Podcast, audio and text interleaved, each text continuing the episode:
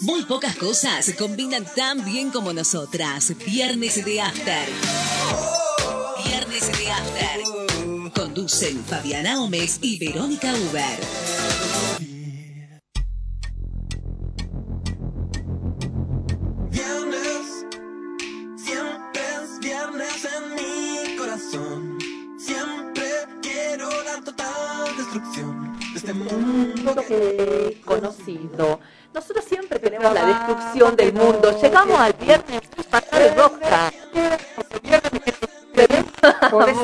Buenas tardes, buenas tardes. ¿Cómo estamos hoy?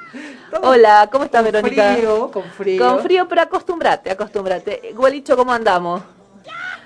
Él como es joven no tiene frío, viste la juventud. Yo también soy joven y tengo bueno, frío. no, ¿Y qué? él claramente más joven que vos porque no tiene frío. Yo llegué y le pregunté si tenía frío y me dijo que no tenía frío. Yo siempre tuve frío cuando tenía 5, cuando tenía 15 y ahora. Así que no, no, no es una cuestión de... Yo creo que cuando uno se va haciendo mayor va perdiendo un poco de temperatura corporal, va bajando la temperatura. Viste, el termostato se va echando a perder. Entonces, entonces por eso yo. Yo tengo el frío normal, o sea, por ahora. Vamos a ver qué pasa cuando sea mayor. ¿Vos no viste las viejitas que cuando hace 30 grados de calor afuera están con campera? Yo he visto montones de viejitas que están con campera con un calor del... Yo, y mi teoría, mi hipótesis, es que es porque uno se hace grande y va perdiendo la temperatura corporal. Yo nunca tuve temperatura y corporal. Se le arruina el termostato. Creo que una de, las de, de, mis causales de divorcio debe haber sido donde apoyaba el pie y el traste. En realidad creo que eso fue lo único que, que extrañaste de tu matrimonio. Sí, porque ¿No? después aprendí la a hacer estufita humana. Aprendí a hacer asado, que era lo otro que extrañaba. Claro, claro. Este, bueno, pero y ahora, ahora, vienen los masajeadores eléctricos, esto que no eh, se maravillosos y, y, las bolsitas de agua caliente También. y un montón de cosas que ya está que uno reemplaza sin problema. Sí, sí, sí. Así que, eh, pero sí esto de apoyar el, el traste, eh, este, es como muy, es una circunstancia muy piola del matrimonio y, eh, y lo perdí. Mm, Bueno. No, no quedé con no arreglé nada con no ese te veo tema. traumadita por esa pérdida, no, te diré. No, este, porque la, la, bolsa de agua caliente, o sabe que una compre dos, o apoya los pies o apoya el traste. Claro, a menos que compres dos. Claro. No. Y ahí llega una edad que por ahí tres. Depende de la superficie a cubrir. Claro. Depende de la densidad de población. Así que sí, pero bueno, este, pero no, siempre fui friolenta. Siempre me gustó. Eh, en realidad, en, la familia decía que las, las, mujeres de la familia, digamos, las mujeres Uber, siempre estábamos paradas frente a una estufa de espaldas. Sí, parecían la blanca. ¿Te acordás de ese meme que nos alegró el, la cuarentena de la perrita que se estaba quemando en estufa? No, no Era, no, ¿Cómo te vas a acordar? Nos reímos semanas y meses con ese meme. Se hizo hasta una canción así del meme, sacala de ahí que se está quemando. No, la verdad que no me acuerdo. Me acuerdo que era una nenita que habrá tenido cuatro años, que estaba muy seria y muy seria le dice a su mamá, sacala de ahí. Y la mamá le dice, ¿qué? Sacala de ahí. No te entiendo, sacala de ahí. ¿Cómo? A la blanca. ¿Por qué? Sacala de ahí que se está quemando. Y la mamá la mira a la blanca, era una perrita que estaba al lado del estufa y le salía humito a la perrita. Fue muy gracioso, hubo miles de memes. Todavía me río, todavía encontré el otro día unos y me reía sola de. Eso nos salvó un parte de la cuarentena porque fue ahí, ahí recién entrada la cuarentena. Bueno, este. Viste que si nosotros estaríamos trabajando en Buenos Aires, no sé si podríamos decir hola chicas. Me, mire, en Cava. Mira, Fabiana, eh, yo te explico. Cuando vos Hola, chiques. Cuando vos prohibís algo, ¿qué es lo que conseguís? Lo que está en las redes estallada, todo el, el mundo dice que lo va a usar ahora. ¿Cuál es el tema de hoy? Hay gente que no usaba el inclusivo y ahora lo va a usar. Y ahora lo está usando. Así es. Eh, claramente muestra que no tiene nada, no, no tiene nada para este, hacer de, este, de, en el sistema educativo de, de Buenos no, Aires. En real, bueno, todos los argumentos esgrimidos por la reta falsísimos. Esto por, por si alguien no sabe de qué estamos hablando. Eh, esta mañana nos despachamos que lo, Rodríguez Larreta hizo un decreto aparentemente a última a la última hora de la tarde de ayer. ayer eh, lo, yo lo escuché justo ayer a la tarde. A la nochecita, tarde-noche, sí. eh, prohibiendo el uso del lenguaje inclusivo en ninguna de sus formas con E, con X o con la arroba en las escuelas el de uso Buenos del lenguaje Aires. inclusivo y la utilización de material didáctico que lo incluya, Que lo incluya. lo que significa básicamente prohibir libros. Prohibir libros, libros de determinadas editoriales, porque ojo, ¿no? Los libros. Yo eh, los libros, de- no de todas las editoriales usan el lenguaje inclusivo. Pero por eso, ¿no? pero hay libros que sí. Entonces, Que en, no- que en sí. ese caso, eh, aquel libro que esté escrito en lenguaje inclusivo, de acuerdo a lo que salió ordenado, porque no es, no es lo que dice el discurso, sino lo que dice el decreto, no va a poder ser utilizado un determinado libro porque tiene un contenido específico, y si eso no se llama censura, ¿cómo se llama? Este, porque hay un decreto educati del, del Ministerio de Educación que prohíbe usar ese material educa- eh, educativo porque hay, porque escribe en lenguaje inclusivo. Sí. No son muchos los que hay, pero los hay. Y te digo que uno de los argumentos es que los chicos, eh, que las pruebas de calidad salieron mal, que los chicos no tienen comprensión de texto. ¿Cómo que no van a tener comprensión de texto por usar una E? Digamos, ¿no? Además, serán los grandes los que no tienen comprensión de texto. Los chicos nacen con otro chip ahora. Pero además es totalmente falso, porque ¿qué, qué no se usa el lunfardo acaso en la escuela? Eh, hay un montón Sí, de yo- expresiones que hacia- se alejan un poco, entre comillas, de la El voceo, norma. el el voce- voceo, el es español. El voceo es, está Claro. eh, reconocido por la Real Academia como tal, como un uso, este, digamos, es argentinismo. Eh, no es el español pero de la Real Academia. además el idioma nuestro se llama castellano hasta donde sé, no se llama español. Primer error, digamos, ¿no? Eh, y, y el tema este de, de, de hablar de un purismo del lenguaje que nosotros como argentinos, como vos bien decís, nos encargamos de destruir desde el día uno, porque no nos a- no, no aceptamos usar el vosotros, el, el tú, nosotros jamás usamos vosotros y tú Eh, el- en los últimos años, digamos, en los últimos siglos. eh, me reía hoy porque escuché una editorial que decía, y dice, y que esto venga de un gobierno que creó el término subtremetrocleta, Claro, Eh, es una vergüenza, claro. es un chiste. eh, eh, empiecen a no usarme muchas palabras, o sea, em- empiece este el jefe de gobierno de, de Buenos Aires a eh, no usar muchas palabras en inglés que utiliza, entremezcladas con el idioma No, espa- porque- español que él habla, parece. No, porque si vos le prohibís que use pa- algunas palabras, lo estás discriminando al revés. Que ese va a ser otro tema que vamos a hablar más abajo, más abajo, más, más. En el próximo bloque, mire, si quieres saber eso de. No, no, no, es eh, tremendo, pero. ah, yo sabes lo que creo, que a, a Rodríguez Larreta y a su funesta secretaria ministra de Educación, perdón por la expresión poco radial que voy a usar, les chupa un huevo el lenguaje inclusivo y todo lo demás. Ellos lo están haciendo porque están buscando claramente electores en un sector que ellos a los que ellos quieren avanzar, que es el sector libertario, el sector más conservador y de y de más extrema derecha. Me parece que están apuntando ahí porque además le tienen que empezar a pulsar electorado a la a Burlit. A Bullrich, a Milei, en, la, en la interna, no, yo pienso que por ahí eventualmente podría haber una fórmula Burlis-Milley, este, eventualmente podría ser y él tiene que pulsear de ahí. Entonces está haciendo cosas que al me- medio pelo porteño y a los votantes no de solamente este se- medio pelo. Claro, yo, te diría que el medio pelo salteño también. ar- uh, al medio pelo salteño lo van a ama- amar. Gente que, que se hace la progre, pero que te viene a defender en la Real Academia Española. ¿De qué me estás hablando? Además, claramente, y nosotros acá lo hemos dicho muchas veces, usar un inclusivo es una posición política que se defiende, que las defendemos desde ese lugar, no entramos en la discusión, porque la discusión sobre eh, la autoridad de la Real Academia en nuestro país, con todos los, los este, desastres que se, hizo, que se hicieron a la hora de hacer desaparecer lenguas de nuestros pueblos originarios, es otra discusión, vamos a estar cinco horas hablando del tema. Pero Es una decisión política como lo fue también la decisión política de decidir que este, eh, ignorar el contenido femenino en un montón de, de cuestiones. Por ejemplo, Ujú, profesiones.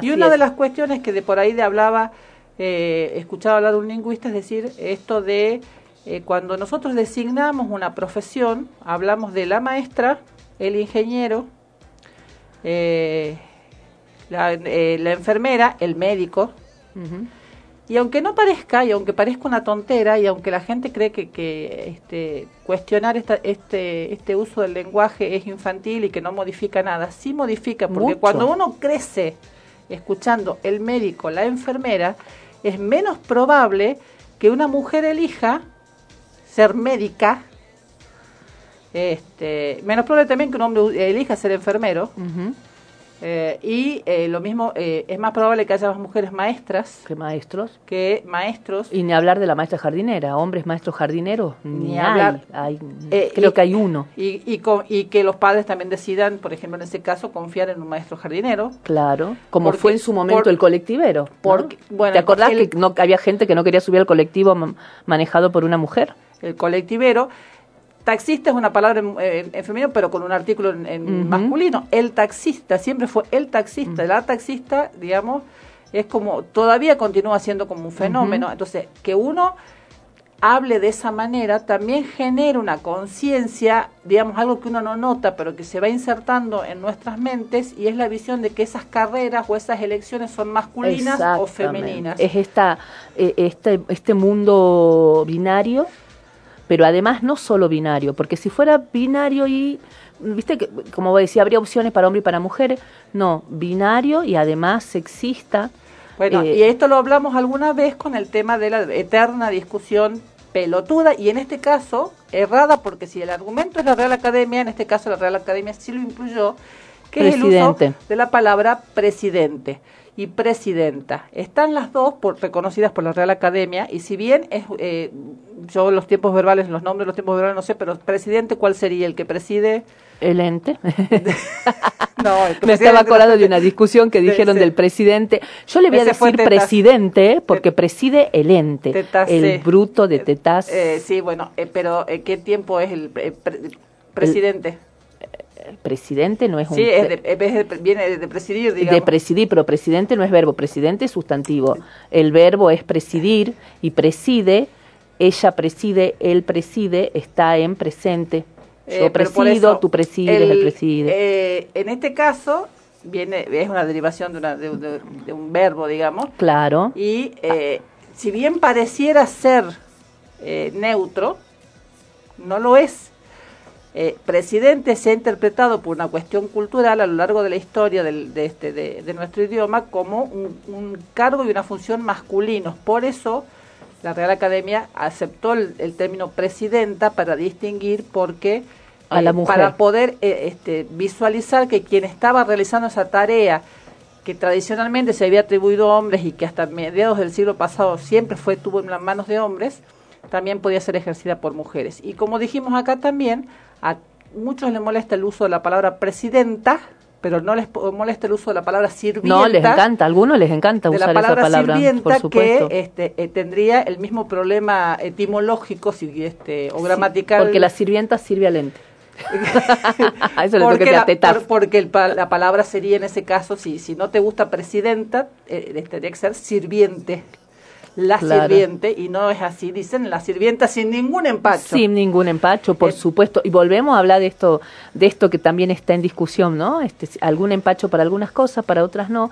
El mundo al revés, la discriminación al revés, ¿no? Eh, volvemos otra vez. a- Esto de, eh, de, de no entender que esto es- sí son decisiones políticas, que claramente no es un, probablemente no es un lenguaje que sea este eh, universal, el, el inclusivo, que es una lucha que se decide dar, que la- el nivel de la reacción quiere decir, demuestra que la lucha es, es acertada, Es que está tocando intereses, que hay gente que se está sintiendo afectada, está sintiendo afectado su status quo por esta situación, Pero- porque pero- no se, si no, no tiene mucho sentido que alguien se indigne porque 10 personas en, en, este locas en su círculo hablen eh, con él. Claro, Y ni claro. siquiera todo el tiempo, porque es muy raro que alguien hable todo el tiempo en inclusivo.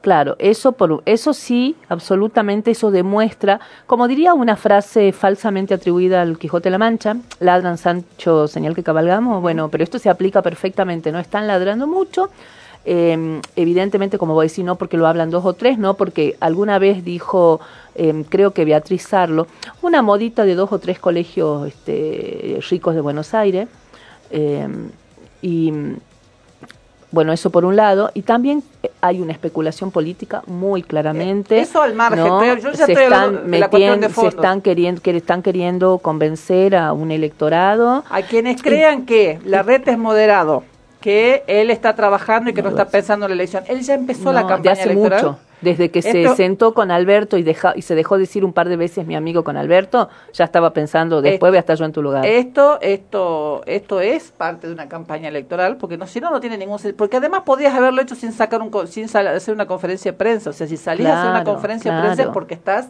generando que el, electora, el electorado que este eh, público de Eduardo Feynman, por ponerlo como un ejemplo, este diga, ah, qué bueno, este Rodríguez se está ocupando de lo importante. Exacto, y lo, ah, ya lo dijo. No, eh, no. Lo va a decir en cualquier momento. este, Y además hay otra cuestión, ¿no? Que yo pongo. Hace unos días fue, creo que fue Viviana Canosa, que en ese programa funesto que tiene, dijo, ahora la gente se está pudiendo decir orgullosa que es de derecha, porque antes nos habían hecho creer que estaba mal ser de derecha.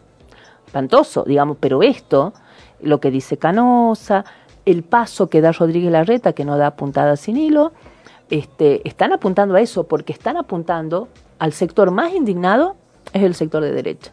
Y por ahí las clases populares que se dejan marear por un discurso de derecha o, que eh, o que están atravesados por una homofobia muy fuerte y que los hace rechazar el inclusivo, piensen de qué lado de la grieta quieren estar, porque acá ya hemos visto con algunos de nuestros entrevistados telefónicos que Argentina está atravesada por grieta y, piensen en qué lado de la grieta está, en qué lado de la grieta están, porque hay gente que muy progresista de pensamiento que se indigna con el uso del lenguaje inclusivo. Tenemos amigos, conocidos que se indignan si nosotros lo, lo planteamos. La verdad que a mí no me sale usarlo naturalmente y no me quiero como como este forzar, me, me, me, choca mucho escuchar a la gente que quiere hablar en inclusivo y se le nota mucho el esfuerzo. Este, no me sale de una forma natural, pero no me molesta que lo usen, lo entiendo y lo defiendo. A ver, yo siempre me acuerdo, eh, siendo absolutamente criada en un ambiente absolutamente conservador, que en el colegio, yo, yo ya lo conté creo acá, este, yo peleaba mucho con mi profesor de matemática, cada vez que le entraba decía buenos días alumnos. Nosotros teníamos un curso que debíamos ser 27 mujeres y 3 o 4 varones. Entonces yo le decía, ¿por qué alumnos? Uh -huh. claro. acá hay 3 varones y el resto somos todas mujeres.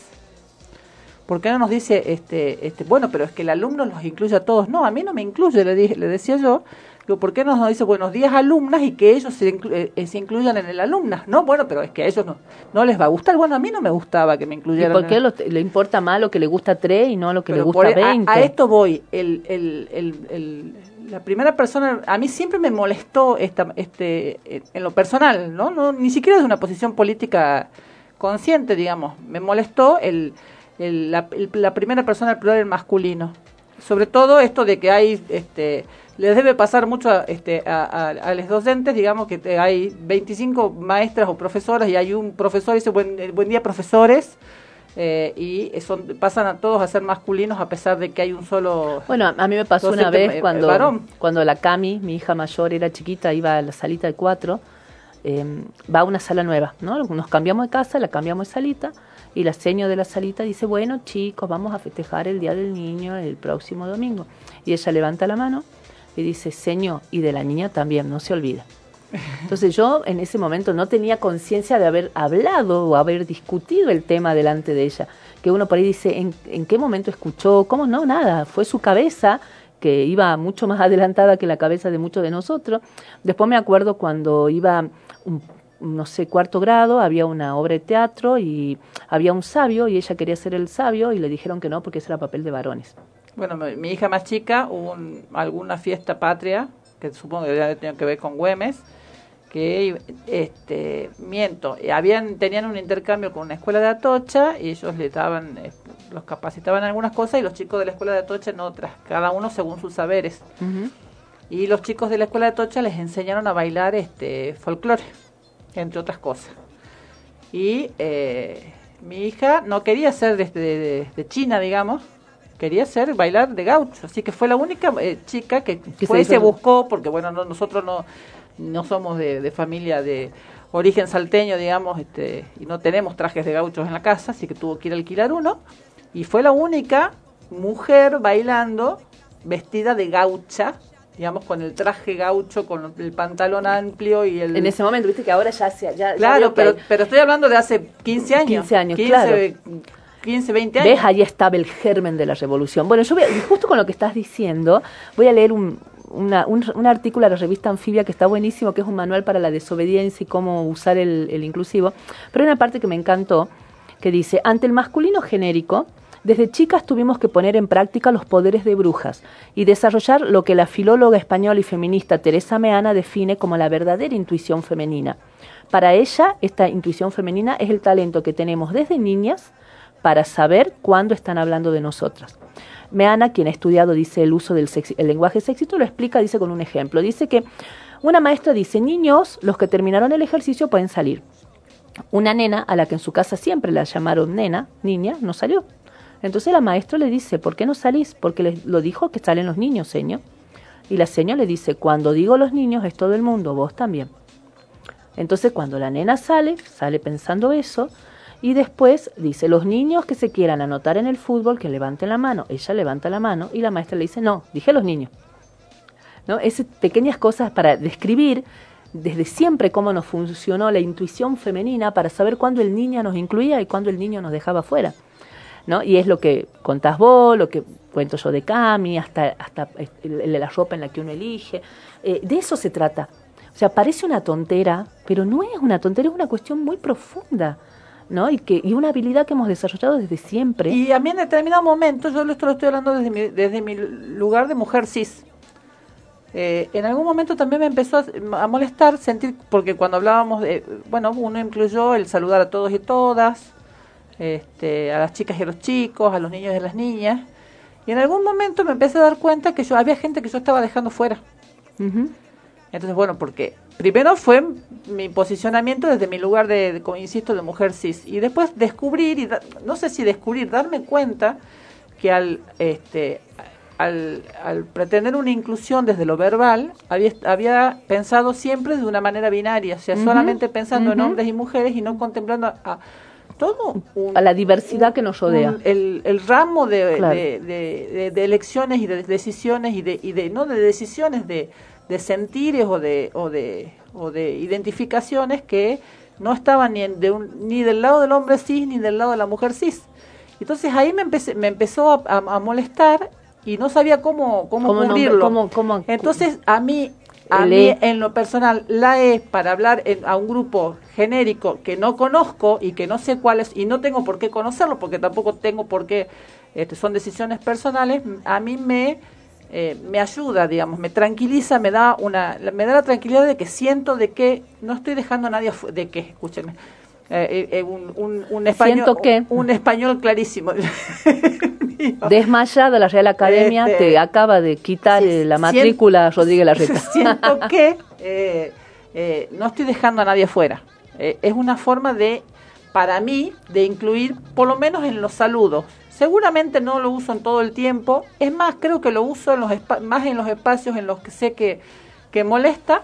Sí, vos para provocador. Eh, porque por una, por una cuestión de marcar posición que este y, de, y, precisamente de molestar porque lo que se busca también es esto de que es que se busca visibilizar esto de que el, que choque y que haga pensar a la gente, aunque sea retorciéndose en la indignación. Pero este, que los haga pensar en el a quien, este, sí, es una forma, es una lucha, es una lucha. Y muchas veces dijimos acá, es una posición política, a mí no me vengan a correr con el diccionario de la Real Academia, yo soy profesor de lengua y no me voy a dejar correr por ese lado, es una posición política y la voy a defender desde Porque además ahora les molesta el pero antes les molestaba el todos y todas. Claro, claro, este, así que eh, no sé si le fue bien a Rodríguez Larreta con su con este movida que hizo, porque en el Twitter todo el mundo decía lo mismo que decía yo, ¿no? por ahí no me siento cómoda, no es que no me sienta cómoda, no me sale, que ya, pero no me molestaba, ahora lo voy a empezar a usar, ahora me voy a obligar, este, vi muchísimos Twitter en ese sentido, así que bueno, veremos, el tiempo dirá, pero qué burrada lo que acaba de hacer, mostró totalmente lo que es y espero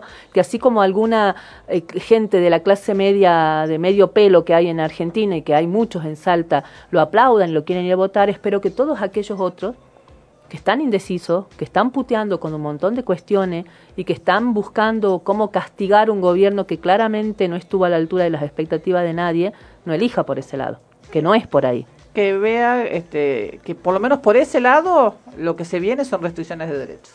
Así es, totalmente. Bueno, ya estamos casi en hora de tanta, pero nombremos dos o tres este, titulares. Ya hablamos del frío. ¿Te hace frío?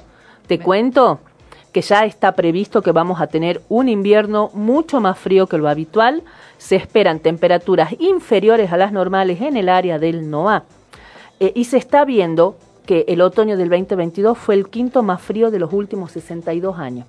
Ajá. Así que sigamos nomás descuidando el medio ambiente, haciendo prácticas que, que complican más todo el tema del, de que provocan más calentamiento global y demás, y enfriamiento y todas estas cuestiones y este cambio loco que se viene del clima. Mirá que tenía el 2020 para hacer eso y tuvimos un, arma- un invierno Eh, hermoso. y sí. Bueno, otro tema rapidito, visto que se aprobó la boleta única, otra cuestión que fue claramente medir quién la tiene más larga. Me parece que eso fue, porque ¿cuál era la urgencia de debatir el tema ahora? Un sistema electoral que medianamente funciona, que ha provocado en todos los años de elecciones muchísimos recambios este, presidenciales, porque si vos crees que, es, este, que es corrupto, que hay corrupción y demás, tendríamos partido único, siempre ganarían lo mismo. Y en Salta hay boleta única electrónica, pero es boleta Electrónica, única y, sí. eh, y, no, no se modificó nada en, en- en- en- ni en lo electoral, ni en las situaciones de poder, ni en los Nada. partidos que ganan.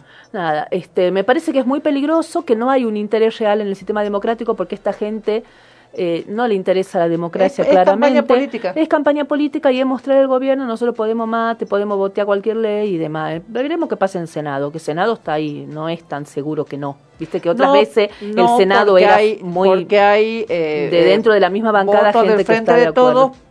Que gente que defendió la boleta única en otras ocasiones eh, y sobre todo en sus provincias con lo cual quedaría bastante incoherente que no lo hiciera en este caso Cristina, llévatelos a China, como sucedió alguna vez. Una última causa que es muy peligrosa, que seguramente la vamos a tratar con mucho más detenimiento, que acá está, ¿ve? acá empezamos a darnos cuenta porque se defendieron tanto algunas posiciones y algunas conformaciones de cortes este, eh, de, de justicia y demás. La sala 1 de, de la Cámara Nacional de Apelaciones, integrada por Bertuzzi, ¿te suena? sí Eh, Llorens y Bruglia, ¿te suena? sí decidió mantener abierta la causa que investiga un atentado cometido por la organización Montoneros en julio del 76, un hecho que ya prescribió por la cantidad de tiempo que pasó. y que no está comprendido dentro de eh, ay se me va a seguir el nombre ahora es de París eh, dentro de los crímenes de, de lesa humanidad por lo cual no estaría incluido en la imprescriptibilidad. Bueno, resulta que la jueza Servini de Cubría había tenido un fallo, estos anularon el fallo de la jueza Servini, que había rechazado un pedido de investigación por, por crimen de lesa humanidad de guerra. Servini de Cubría dijo, no, esto no es un crimen de lesa humanidad, es un atentado que habían puesto un artefacto explosivo en un comedor de la Superintendencia de Seguridad Federal. El CELS ya está advirtiendo que el objetivo de estos jueces es impulsar la idea de que las muertes provocadas por organizaciones en la época son equiparables a delitos de lesa humanidad cometidos por y desde el Estado. Es tremendo. A mí me parece, ha pasado bastante desapercibido en, en muchos de los medios de más consumo, pero es terrible y nos está mostrando que vienen por todo, por todo, por todo. Así que tengan cuidado, vayan pensando bien qué vamos a hacer el año que viene, porque vienen por todo y estamos en una situación de una gravedad en cuanto a, como vos decías, ¿no? El tema de los derechos, que hay que empezar a cubrirse. Tremendo, me re- dejó re preocupada ese, Sí, ese ese lo tema. escuché justo antes de venir. eh, no llegué a leer este el, el- el- nada del fallo, ningún resumen, así que bueno, ya lo veremos con tranquilidad. Eh, y no, no olvidar que eh, nosotros cuando éramos chicas, este era para nosotros el Día de las Malvinas, el 10 de junio. Así es. Hoy el- este es el día De la afirmación de los la derechos. afirmación de los derechos argentinos sobre las Islas Malvinas.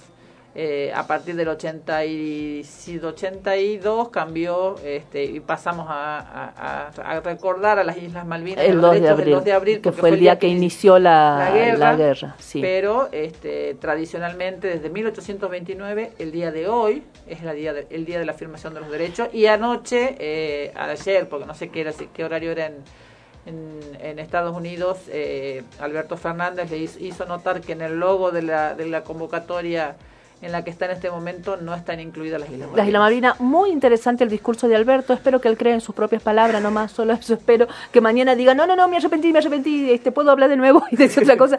No, Ahí leí- espero, leí muy un- interesante leí su un discurso. Twitter de, de Jorge Real, yo no sabía qué había pasado, dice, muy interesante lo que dijo Alberto, muy Ah, bien, sí, no Suban- leí. súbanlo a un avión y tráiganlo de vuelta antes, Sí. antes de que siga hablando. Escribo, escribo, tenía razón, sí, sí, sí.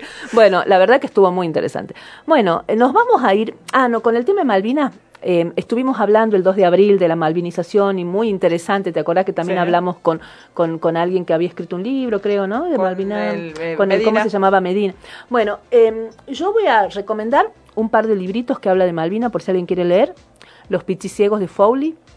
Hay un libro que se llama Ovejas de Sebastián Ávila, que está muy lindo. Este libro Ovejas de Sebastián Ávila parece, me hizo acordar a, mm, mm, ay, el de Juan Rulfo, ese que a tu hija le había encantado, que había leído, eh, eh, ay, se me ha ido totalmente el nombre, uno que dice, cuando fui a Comala, así empieza, porque hay una cuestión que vos no sabes si hay sueño, realidad, sucede en Malvina, muy, muy lindo, me gustó mucho.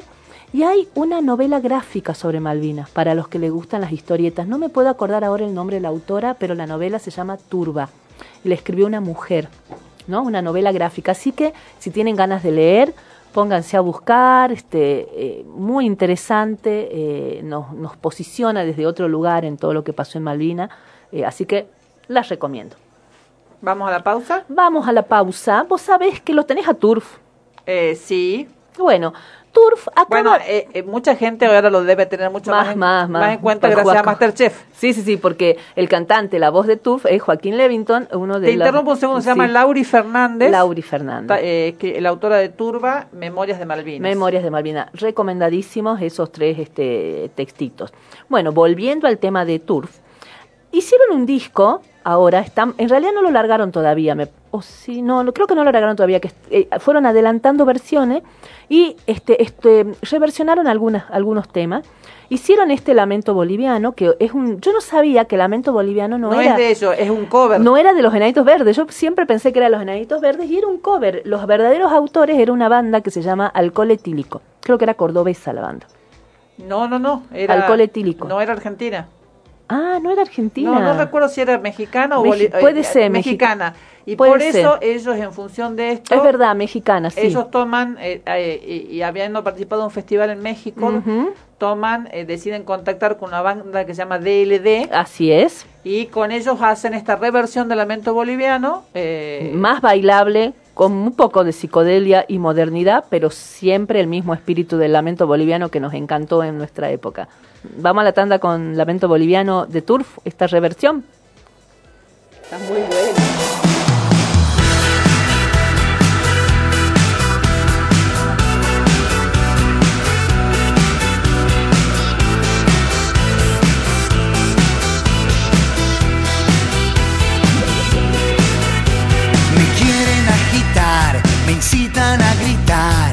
Soy como una roca, palabras no me tocan. Adentro hay un volcán que pronto va a estallar. Yo quiero estar tranquilo. Es mi situación, una desolación. Soy como un lamento, un lamento boliviano que un día empezó y no va a terminar. Y a nadie hace daño.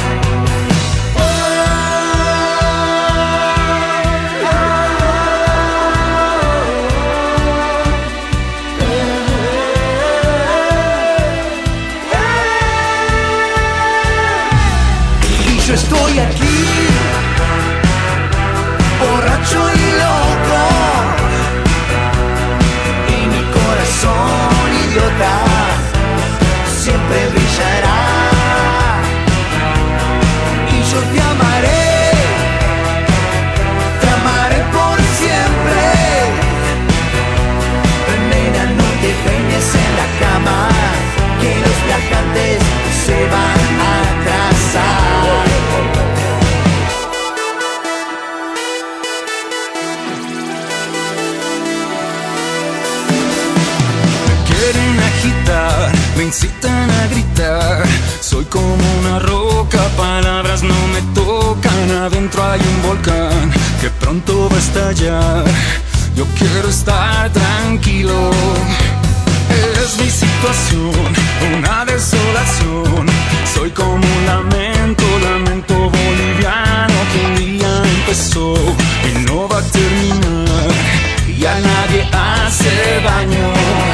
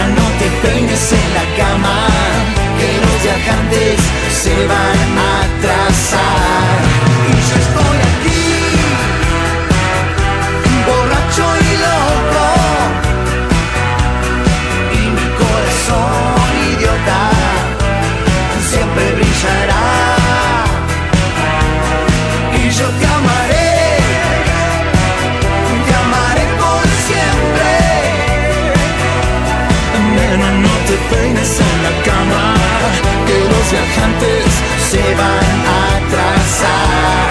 Nena, no te peines en la cama, que los viajantes se van a atrasar. Nena, no te peines en la cama. Que los viajantes se van a atrasar. Viernes de After. Viernes de After. 88.1 FM Noticias. Una radio para no olvidar. Sergomint, máquinas y herramientas para talleres y gomerías. Tenemos las mejores marcas. Las mejores marcas. Balgon, Kobe, TG, Bipal, Macking Parts. Además, cámaras de todas las medidas. Sergomint.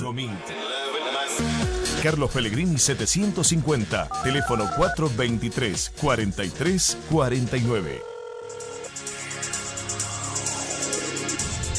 Mientras todos buscan entretenerlo, nosotros lo invitamos a informarse. Nosotros lo invitamos a informarse. 88.1 FM Noticias. La primera del dial.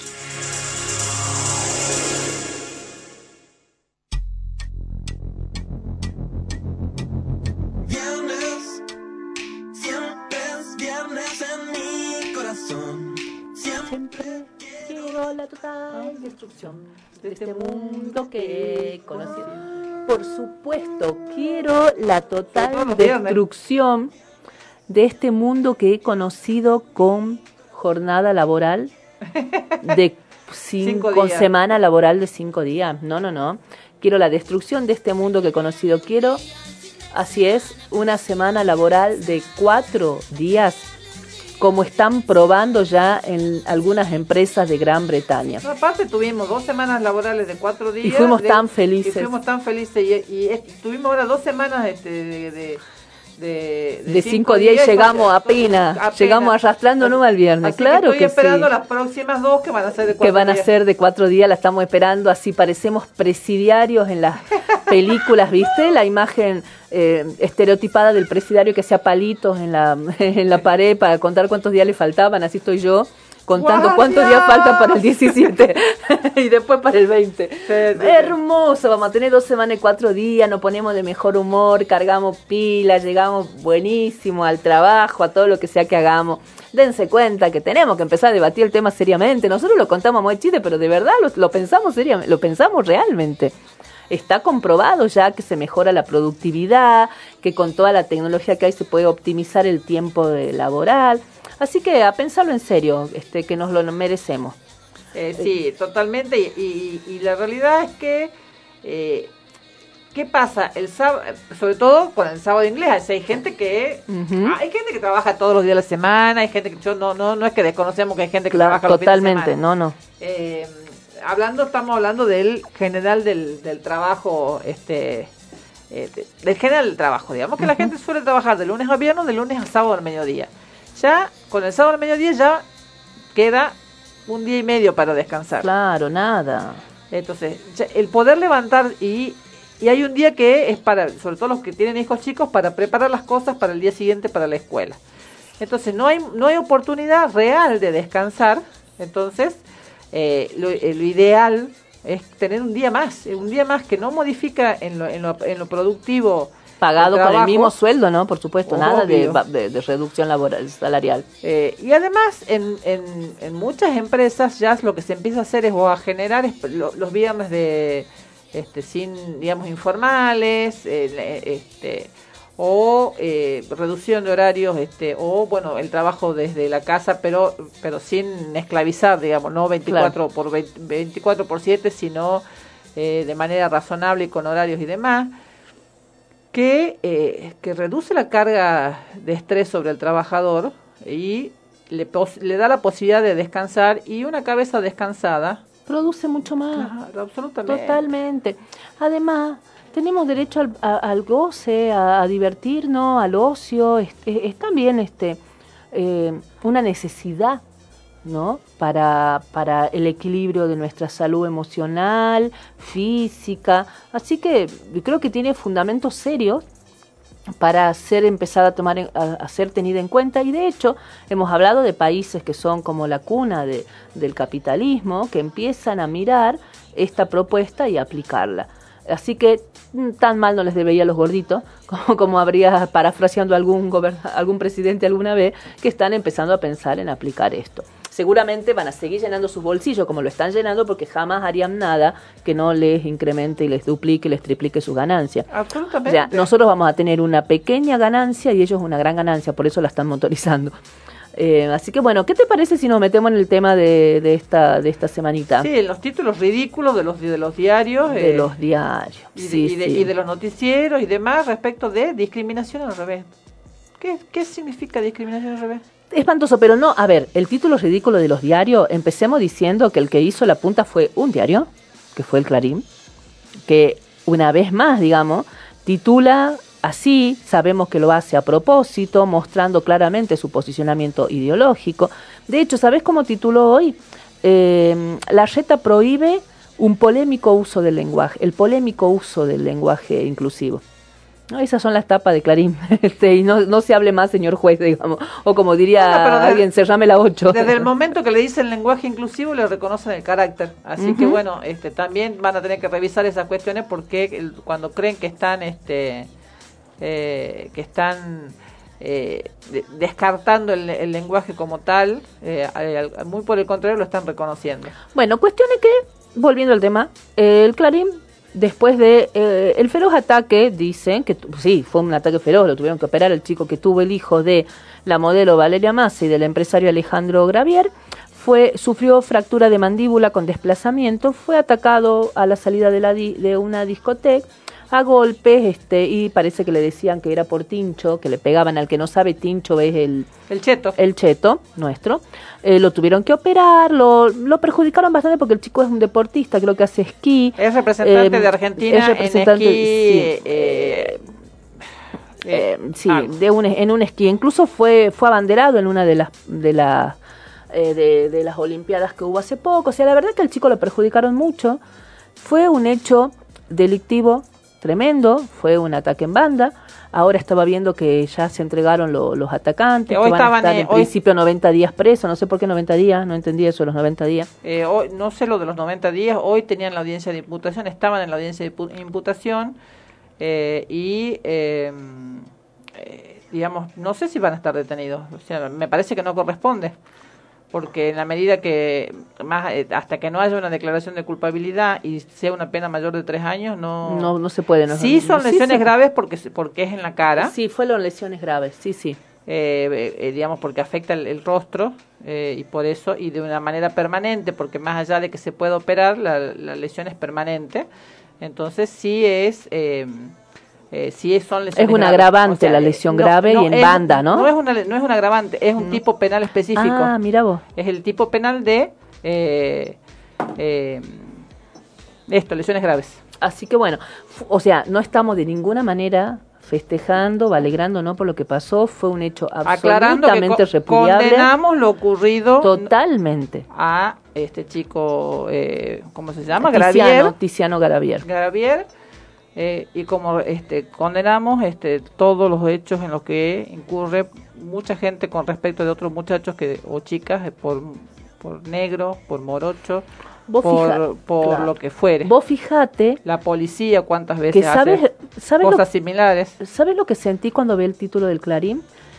Así como, como lo hablamos en el programa pasado, creo, muchos defensores de- del sistema patriarcal y del macho salieron a festejar el fallo este, que lo beneficiaba más a, a, este, al actor este que se me dio el nombre, a Johnny Depp eh, en, en el juicio que llevó con Amber Heard, Sí. eh, Heard creo que es. Eh, de esta misma manera, pues es que yo sentí que, que hubo hasta, no sé si, no, no puedo decir la palabra alegría, ¿no? Pero hubo cierta cosa así de decir, ve, fue como, te devuelvo lo de, lo de Bae Sosa. Eso sentí en alguna parte cuando vi el tratamiento de la noticia, cuando vi lo que alguna gente decía y replicaba, pensé, en, en- automáticamente se me vino a la cabeza el machista festejando eh, que ganó, entre comillas, porque no ganó, pero, o sea, en plata ganó, pero Sí. que ganó este Johnny Depp eh, versus todos los eh, chetos que desprecian profundamente a los chicos de la villa, que los discriminan de una manera atroz y profunda y que los pueden llegar a matar a patadas en la salida de un boliche, este, diciendo, ve, ves que las mujeres también mienten, ve que también los negros discriminan, ¿no? Eso sentí y me, o sea, no es, no es casual, no es un, un, editor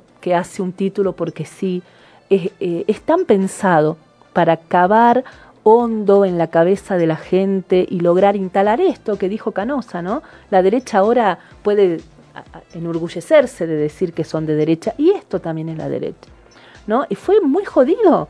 Es tremendo lo que hicieron y que también este, suscitó muchísimas críticas en las redes sociales. No sé si vos viste por ahí algo. Eh, no, no, no le presté mucha atención al tema, pero sí a lo del, eh, a lo del, a lo de la discriminación al revés que me parece tan ridículo porque, cuan- a ver, cuando hay discriminación es discriminación, no hay derecho ni revés. Claro.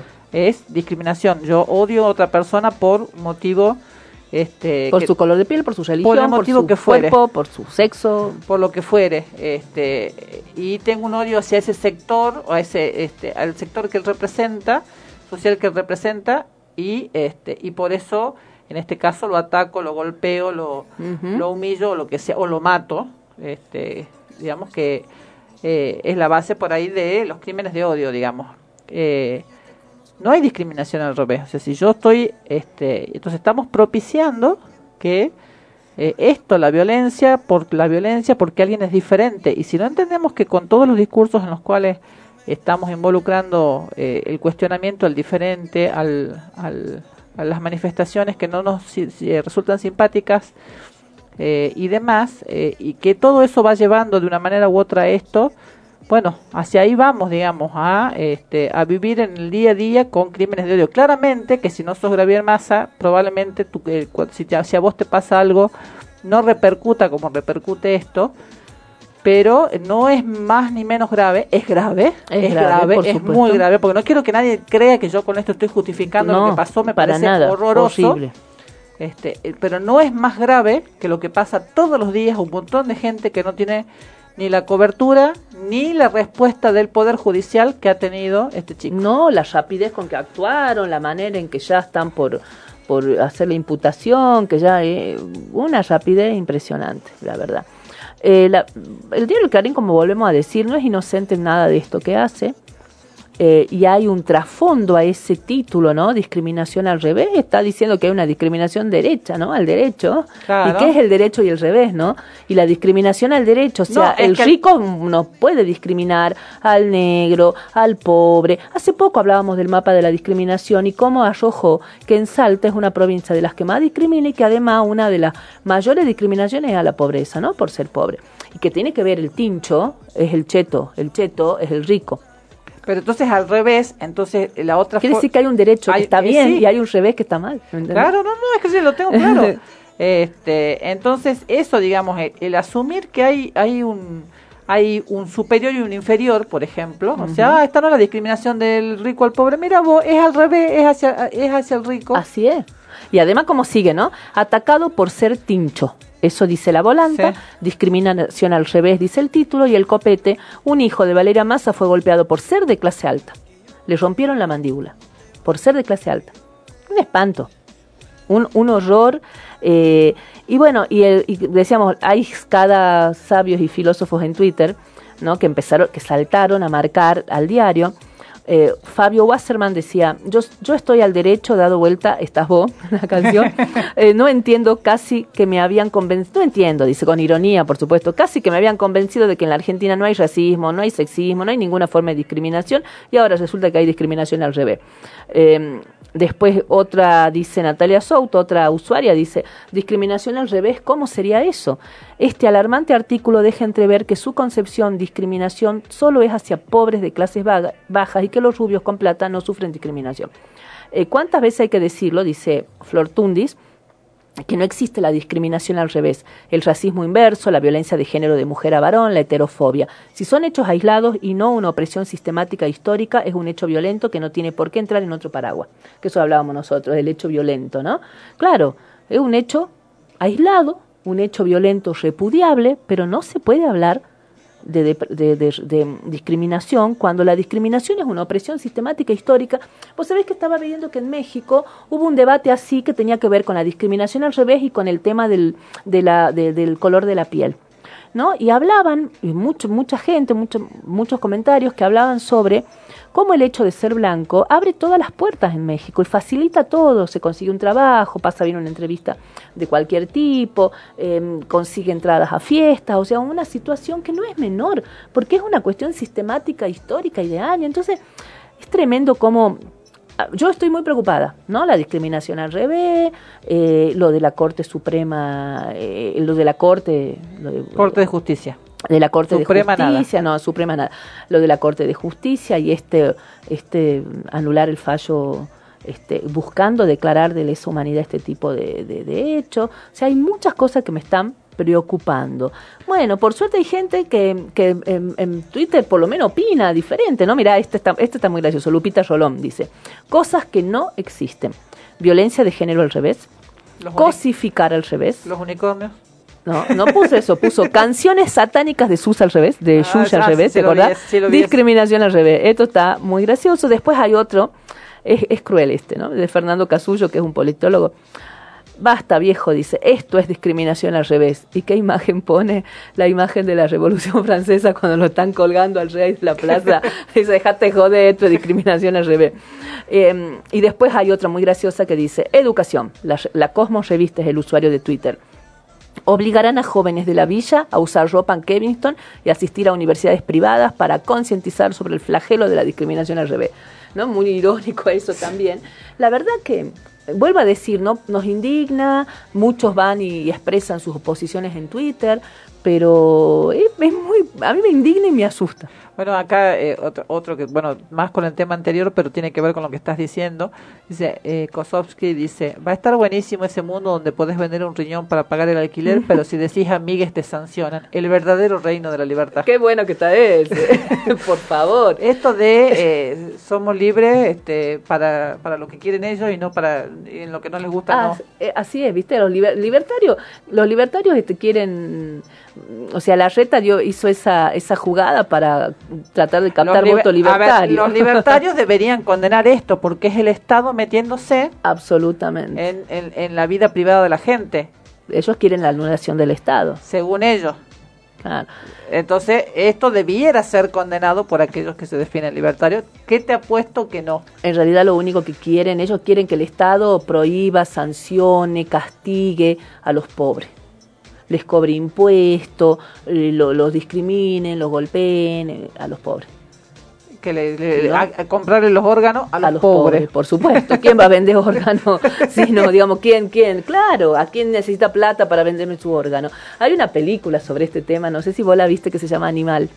No, no la ves. Es una película argentina, la verdad que el protagonista es Franchella y es un Franchella que sale absolutamente de su esquema de, de cómico, de así medio gracioso y medio buenudo en, en algunos de sus papeles.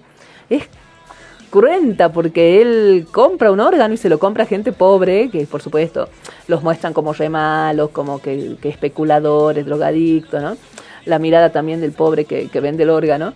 Este, y entrega su casa, vende su casa, este, los deja a, lo- a los a estos este, hippies este, drogados y, y sucios y horribles, como lo muestra la película, viviendo en su casa, que era una flor de casa. Eh, y está para verla y para pensar, ¿no? Mucho. Es interesante también la película. Bueno, estamos en horario tanda. Eh, ju- justo engan- me enganché con Twitter y bueno, no puedo dejar de leer esto. Dice, A ver, léelo, léelo. Cuando yo tenía ocho, tiene que ver también con el tema anterior, una chica del curso nos enseñó a hablar jeringoso. Ah. La boluda de lengua No, su no era yo, ¿eh? lo prohibió. Yo soy la vieja de lengua. Lo prohibió porque Ah. decía que íbamos a aprender mal a leer. Ah, mira. Y a la semana los 40 alumnos ya éramos fluidos en jeringoso. Solo por llevar la contra. Nada, eso. La boluda de lengua, capaz que este, la Soledad Cuña, no te Y después, la ministra. Y después No, chuchu, chupupame, chupupu, pa, pa mepe, la pa chopotapa, la pa repetapa. ¿La qué? Me perdí. La pachopo tapa. Ah, ya, ya, ya me perdí. Ya. ¿Ves? Esas cosas se pueden decir tranquilamente, no todo el mundo está este, rápido en jeringonza y, este, y podemos decir cosas que no son radiales. Hasta que se den cuenta va a pasar Sí, un buen sí. rato. Eh, Leí otro que decía, me acordé, hablando No, de la no, discriminación al porque revés. este, Eh, así que... Eh, así que, Ah. bueno, leí, leí otro de, un- de, de una usuaria marilina, Marilinki, que decía, discriminación al revés es cuando, dices, ¿con qué sería? Dice, eh, yo voy manejando en el auto y el, y el, chi- el tincho me grita, gorda, eh, de afuera para adentro, dice yo, de adentro para afuera. Entonces ella cuenta que ella dice, decime con qué necesidad, yo iba manejando, era más, jo- era, más joven que ahora, di cuenta ella, y, me, y esto se cagaban de risa y me gritaban gorda, digamos. Este. Entonces, ¿qué? La discriminación al revés, de que era, porque me lo gritaron al revés, digamos. ¿Por qué? Porque eso fue, horrible, yo era chica y, me molestó muchísimo. Este, y cuántas otras crueldades a las que nos someten los, los chetos o los, chin, o los tinchos. Yo recuerdo una vez en un boliche, cuando era chica, se acercaban estos chicos chetos. Te- Viste que los boliches son oscuros, no sé si te acordás, porque no sé hace cuánto que no vas a un boliche. Me acuerdo que se acercaban con un encendedor, prendían la llama, hacían así, nos iluminaban y decían, no, con esta no es fea, no, con esta no es fea, no, con esta no es fea. Y una amiga mía que estaba viendo todo, estábamos las dos sentadas mirando, que era re linda, mi amiga, entonces se acerca a él, la ilumina y le dice, vamos a bailar. Y nosotros que estábamos indignadas, agarra ella un encendedor, se lo prende, lo mira, no, sos feo. Bajo, ¿viste? Fue una pequeña este, Venganza. venganza y nos matamos de risa toda la noche. Pero bueno, esas cosas que, que muchos padecimos, los que por ahí venimos de, de- de por ahí de clase de sectores populares, lo hemos padecido toda nuestra adolescencia si teníamos la desgracia de caer en un mismo baile con ellos y un montón de situaciones, ¿no? Este, no me alegra el hecho delictivo, pero discriminación es otra cosa. Para simplificar el lenguaje, decía el- la bajada del, del título en la tele respecto de la prohibición del lenguaje inclusivo, y no es, no es que tenemos que empezar a complejizar el, el aprendizaje. Claro, claro. O sea, ¿a qué me está ¿De qué claro. me está hablando? No hay argumento, no se sostiene por ningún lado el argumento. Bueno, vamos a Bueno, la pausa. vamos a la tanda. Te voy a pedir que vos digas el tema porque yo no soy muy buena en inglés, pero sí voy a contar por qué está este tema. Vamos a, a la tanda con un tema de Ray Charles. Eh, porque un día como hoy, en el año 2004, muere a los 73 años este genio de la música de soul, de los más importantes. Ray Charles había nacido en Georgia en 1930, perdió la vista a los 7 años porque tuvo un glaucoma. Pese a su ceguera, igual estudió piano y saxo. Eh, y artistas de la talla de Frank Sinatra, de Billy Joel, no ahorraron elogios a la hora de ponderar su importancia y la influencia de Ray Charles en todos ellos, en muchos músicos después que, que le siguieron. Eh, tiene una discografía enorme. Eh, la revista Rolling Stone lo colocó décimo en su listado de los mejores artistas de todos los tiempos y se lo considera el mejor cantante masculino de la historia. Y el segundo entre hombres o mujeres, solo por detrás de Aretha Franklin. Eh, así que nos vamos a la tanda escuchando Hit the Road, Jack. de Ray Charles.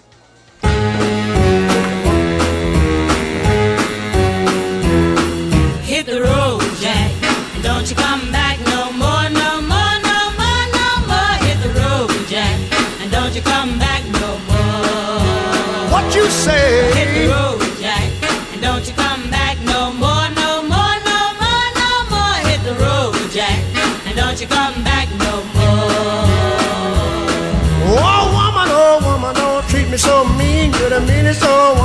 I've ever seen.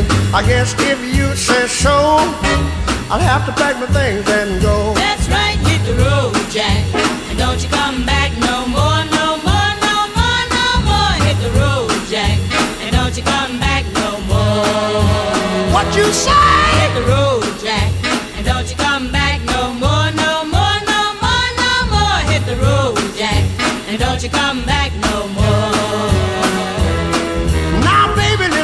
baby, don't you treat me this away. Cause I'll be back on my feet someday. Don't care if you do, call this understood. You ain't got no money, you just ain't no good. Well, I guess if you say so, I'll have to pack my things and go. That's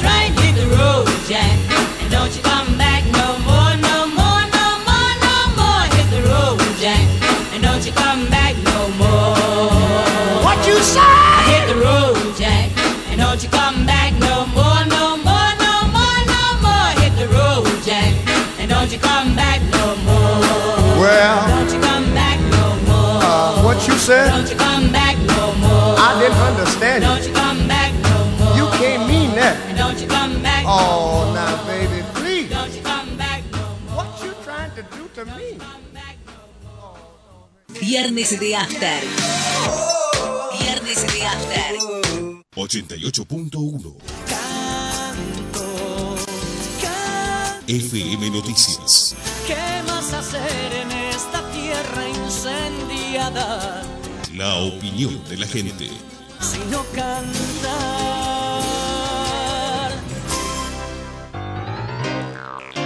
Si no tenés buenos equipos o funcionan mal, no hay comunicación. En Enlace Comunicaciones te ofrecemos el mejor precio en Handy Yedro. Además, todo para el mantenimiento y reparación de equipos para remiseros. Visítanos en Alcina 431 o llamanos al 431 3522.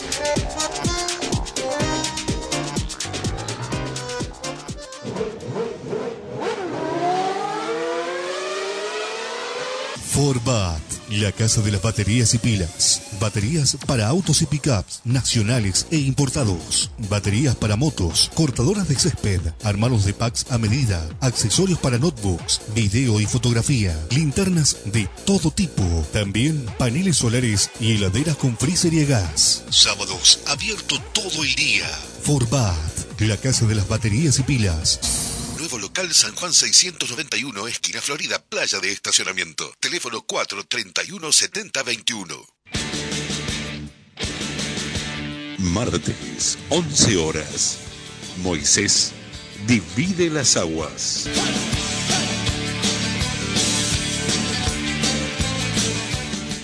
www.turradioinfo.com, el sitio web para tu emisora en 5 minutos. www.turradioinfo.com, Radio Info, el sistema de gestión de contenidos web con la última tecnología en diseños. Disponible para ordenadores y dispositivos móviles. Contactos al teléfono 03877 154 56 512. Gonzalo Sebastián Medina.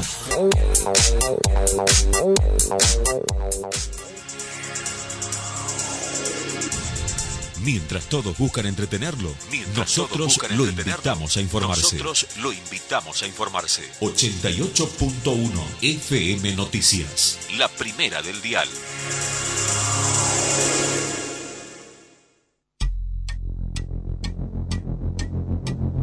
Viernes, siempre es viernes en mi corazón.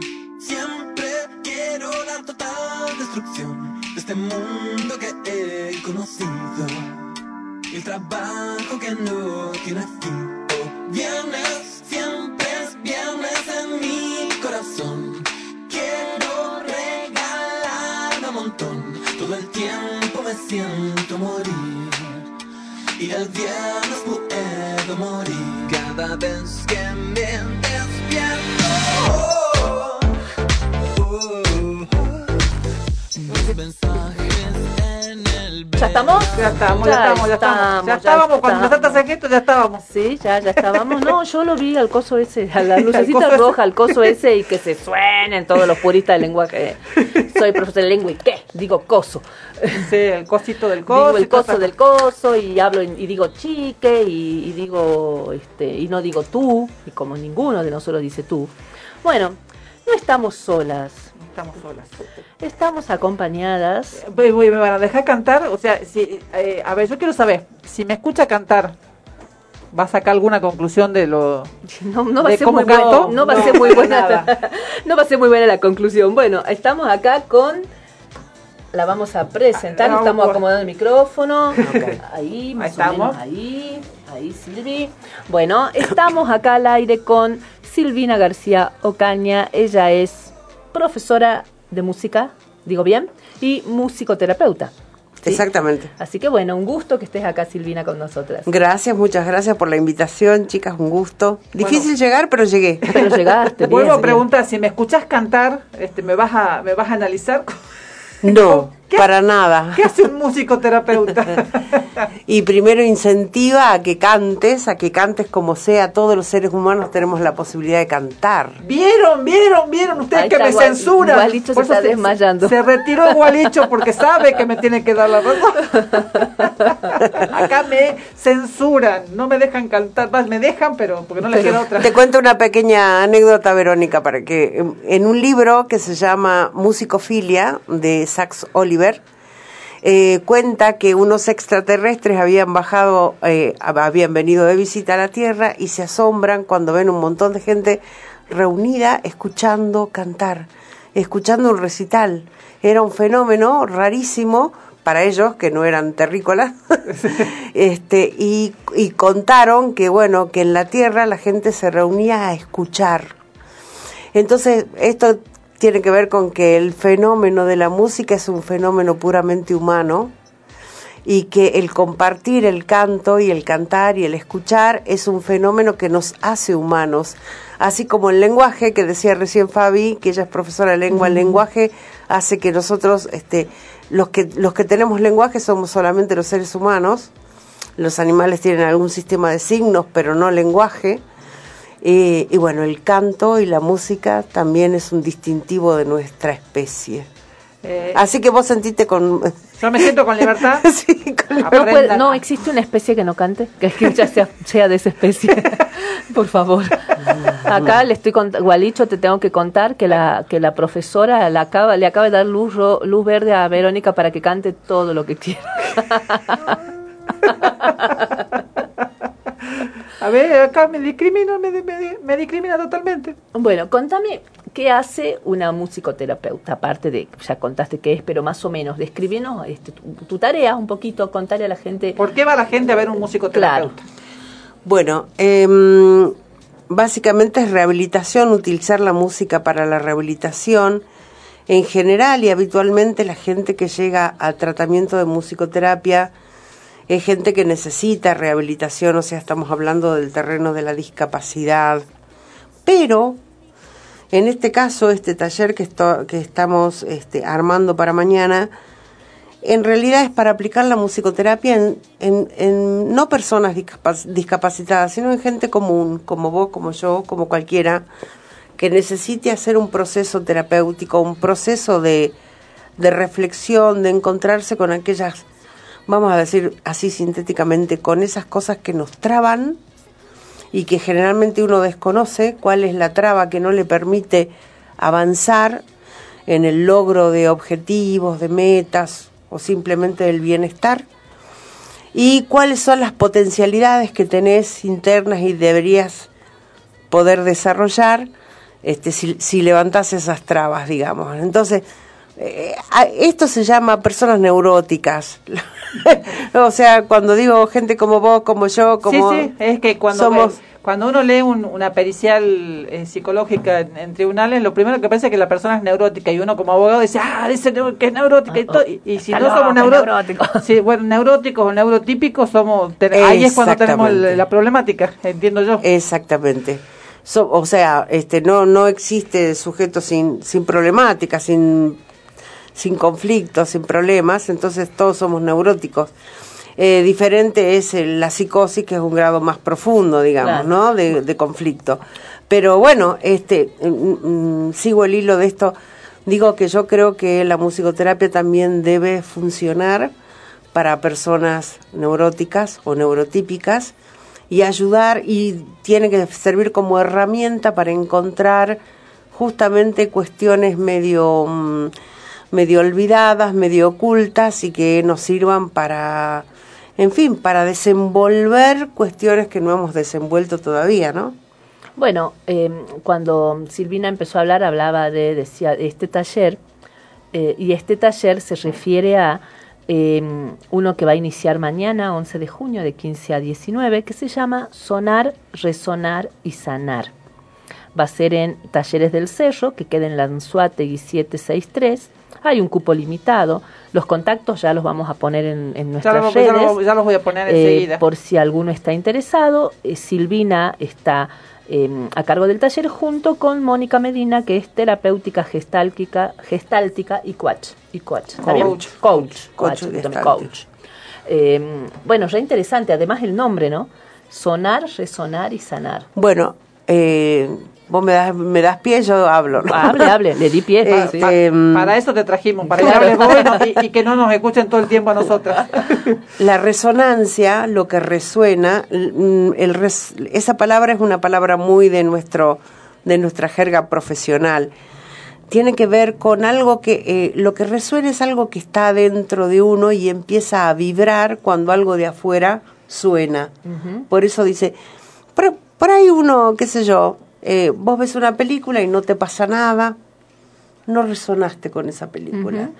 Pero de pronto ves y empieza a movilizarse algo adentro y empezás a sentir que eso, uy, eso te hace acordar a algo que te pasó y que, que vos, digamos, entra en resonancia tu interior con eso que está sonando afuera.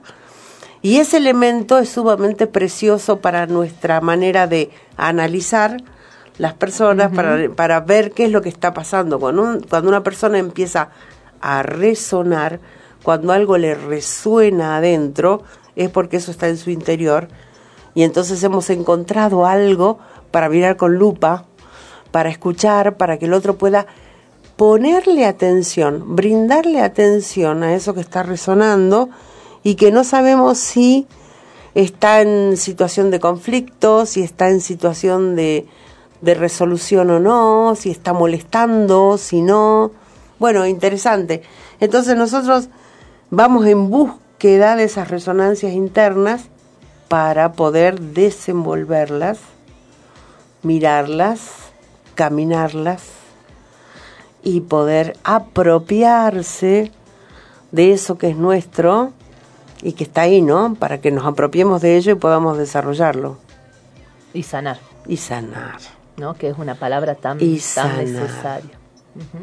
Yo me acuerdo que vos alguna vez comentaste eh, que habías hecho técnicas estas de curación del sonido, puede ser el gong o baños de luz o baños de gong. Sí. ¿Que tiene que ver con esto? Sí, sí, eh, pero eso es mucho más físico. Eh, yo estaba contándote algo más como psicológico, ¿no? Pero el sonido, por ser un fenómeno vibratorio, cuando se produce, pone en vibración y en resonancia órganos internos. Hay determinados sonidos que van a directamente impactar o que van a realizar como un masaje, digámoslo así, en la zona de los pulmones, en la zona del corazón, en riñones, en la zona del abdomen bajo, o sea, está eso ya lo sabemos porque es pura física, digamos, un sonido en determinada frecuencia pone en vibración determinadas zonas del cuerpo. Y es como si uno se diera un masaje muy profundo, digamos, donde muchas veces el masaje no puede llegar, el sonido el llega. sonido llega. Ah, qué, qué buena El sonido imagen, Qué llega. buena figura, sí. Y cuando eso se mueve, a ver, yo, yo a esta altura ya de, de, de, de la profesión también me animo a decir que no hay nada enteramente físico ni nada enteramente espiritual. Es todo como una, una gran armonía entre lo físico y lo espiritual y cuando, cuando algo físico se mueve, inevitablemente algo emocional y espiritual también se mueve, ¿no? Y llega a la conciencia. Bueno, la palabra emoción quiere decir eso, e movere, que se mueve, ¿no? Este, y la emoción es algo que uno puede sentir, pero al- a la vez hay un movimiento interno, ¿no? Claro. De muchas características. Eh, sí, eh, me, me- me quedé pensando en un montón de cosas, me gustó mucho la imagen. Te resonó Eh, muchas me cosas. reson- me resonaron muchas cosas, me resonaron. Eh, contame más o menos cuántos encuentros son. ¿Es uno solo? No, ¿El del es, hemos pensado una serie de cuatro encuentros, más o menos distanciado por 15 días cada uno, sería un sábado de por medio, porque justamente hay que permitir el proceso interno de eso que va pasando en cada encuentro, que le va pasando a cada uno. Los tiempos interiores son, mm, son un poquito largos, pero pero bueno, es lo que hace falta, ¿no? No pasa de un día para otro no, algo. No, no, claro. Son ca- Mm. Los cambios tienen su tiempo. ¿Y cómo eh, podés contar algo de, de, de cómo van a ser? O, Vamos a usar mucha música. Seleccionamos. algún ritmo particular, algún género, cualquier música. Nos hemos elegido unas músicas particulares que, que van apuntando al interior de, de las personas. Eh, hemos elegido también este, estas frecuencias que te contaba hace un ratito.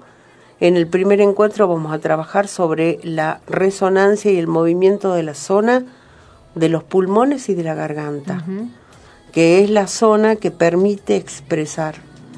Entonces ese, ese va a ser el trabajo del primer encuentro, con esa motivación, digamos, y después este trabajos que vayan a aquello que está guardado y que se quiere expresar, ¿no? Ah, qué... O Desde, desde, la, desde algún juego, vivencias, algunas canciones motivadoras, que vayan al- a, la búsqueda de eso que está... A quienes, que qui- tan- a quienes les interese, ya están, eh, pueden encontrarlo tanto en el Facebook, Twitter o Instagram de Viernes de After. Ahí están los teléfonos donde se pueden comunicar para, este, para contactarse, para inscribirse. Dice cupo limitado, dice así que calculo que habrá que apurarse para conseguir el lugar en el caso de estar interesados. Y cuando se utiliza, al margen de este curso específico, cuando se utiliza, por ejemplo, como tratamiento, se me ocurre en, en, en los TEA, se debe utilizar bastante. Sí, totalmente. En los trastornos este, del espectro autista. Muchísimo porque allí no tenemos lenguaje hablado o a veces no, digamos, a- algunos niños tienen lenguaje, otros no, pero en el caso del lenguaje preverbal, porque siempre hay algo de comunicación, eh, bueno, la música tiene un, un papel importante porque nos podemos comunicar a través del sonido. Eh, esa está buena esa aclaración que musicoterapia no solamente de música, ¿no? Sino también se refiere Sonidos. al sonido, al sonido que puede emitir un niño desde, qué sé yo, mm, una vibración con los labios o, o algo. que- Eh, no, bueno, yo, yo te tengo un ejemplo que, que del, del ejemplo contrario, digamos, la, eh, la uña en el pizarrón. El- ah. Eso también debe generar alguna al- algo o no. Y yo creo, ahí todos los alumnos se quedan callados, ¿no? Y dicen, Sí, o, o dicen, ah, que no les gustó.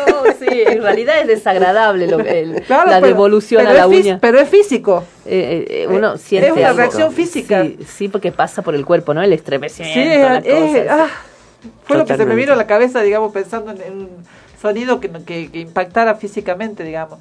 Y, y en, en, en este, en este eh, o sea, funciona como una forma de comunicación. Sí. En este caso, con, con los chicos con alguna dificultad para comunicarse o... Digamos que el músico terapeuta tiene que estar entrenado para escuchar todo el tiempo las manifestaciones sonoras de un niño, ¿no? Ajá. Las cosas que, eh, los sonidos que emite, ya sea rítmicamente con alguna parte del cuerpo, o con la voz, o con la garganta, em, y uno va escuchando las variaciones de tono que va haciendo el niño frente a determinadas vivencias, experiencias, y por ejemplo va registrando qué cosas le producen placer o displacer, entonces este va como conociendo esa esa forma de comunicar que tiene el niño preverbal, que luego se va a convertir en verbal. En, en la mayoría de los casos tienen acceso al lenguaje, ¿eh? Sí, sí, sí. Em. o sea, no, no, eh, no sé si habrá algunos casos específicos, en- eh, por lo menos en las TEA, digamos, pero Mm. probablemente en otro tipo de, de, este, de, afectaciones este, no, pero, pero en las TEA en general los chicos se comunican verbalmente.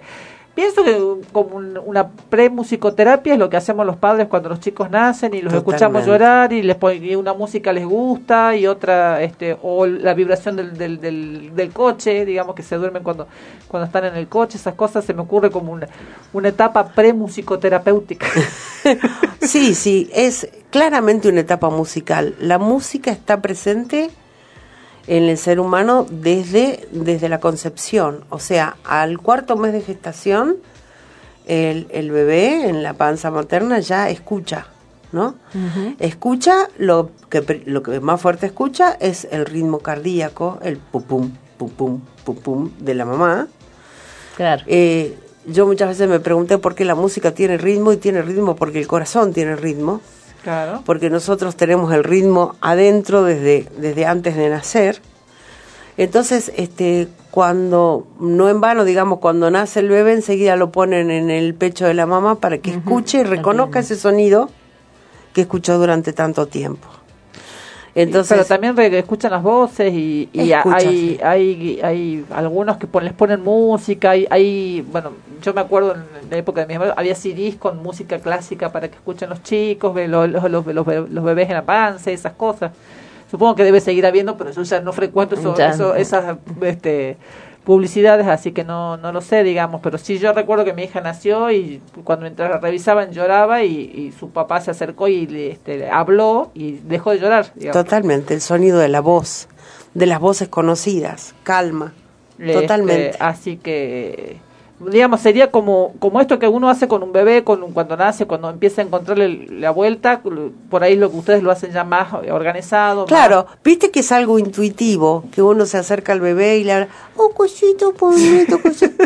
que sale intuitivamente, eso tiene un nombre científico, ahora está estudiado, que esa voz que se pone y que uno se dirige al bebé de, de esa manera, lo calma más que otra, que otra voz, y este, y uno lo hace intuitivamente, ¿no? Qué sé yo. Igual que el, que el cantarlo, el acunarlo, el, el mecerlo con alguna entonación, son este, totalmente calmadores del, de la situación del bebé, Y ¿no? creo que todos los que han estado con un niño cerca, eh, cuidándolo y demás, lo han experimentado. Has visto que es verdad, nos sale intuitivamente el tener un bebé que está nervioso para calmarlo, determinado movimiento, pero nunca es en silencio el movimiento. Viste que siempre estamos tarareando algo, queriendo cantar un- alguna melodía y cómo el bebé va paulatinamente cambiándose. Así que es como, mira, yo no lo había pensado así, ¿no? Como Ah. una pre-musicoterapia. A la pobre de mi hija, así la, así la, la, la predestiné porque yo le ya conté que le cantaba el tema de los piojos, este, eh, no me va a salir el nombre, no sé, me va a salir el, el nombre, este, y bueno, pero una madre que no, inocente que no había advertido el contenido de la letra. ya sabes que, que- ya, no, ya me imagino cuál le cantaba, que era verano el 42. Esa le cantaba a la pobre Eh, chica. ya, ya, ya te- era verano el cuál era. 42 seguramente. Este, Bueno, este, contame, eh, ¿dónde trabaja un musicoterapeuta? Mm, bueno, em, uh, en un montón de lugares. De, de repente me, me acordé de colegas que trabajan en los lugares más increíbles. Por ejemplo, tengo una colega muy querida en Jujuy que trabaja en la sala de terapia intensiva del hospital Pablo Soria, que es como el hospital... Sí, sí, sí, el- como el San Bernardo de acá. Como el San. Bernardo, bueno. Ella, eh, ella desde la musicoterapia conecta a los pacientes que sean, que, que están en estado de, de coma o desconectados Ah, y utiliza la música y la vivencia del paciente, hace todo un trabajo obviamente con la familia para conectar al, al paciente con sus recuerdos y utiliza la musicoterapia. Bien. Bueno, un trabajo bellísimo y difícil también, ¿no? Eh, bueno, a ver, por ejemplo, una experiencia hermosa que hice fue en la sala de, de en la sala de espera del Hospital del Quemado, por ejemplo, en Buenos Aires, ¿no? Donde va mucha gente con mucho dolor para hacerse las curaciones de las quemaduras. Entonces en la sala de espera a lo mejor están bastantes horas esperando hasta que le toca el turno de su curación.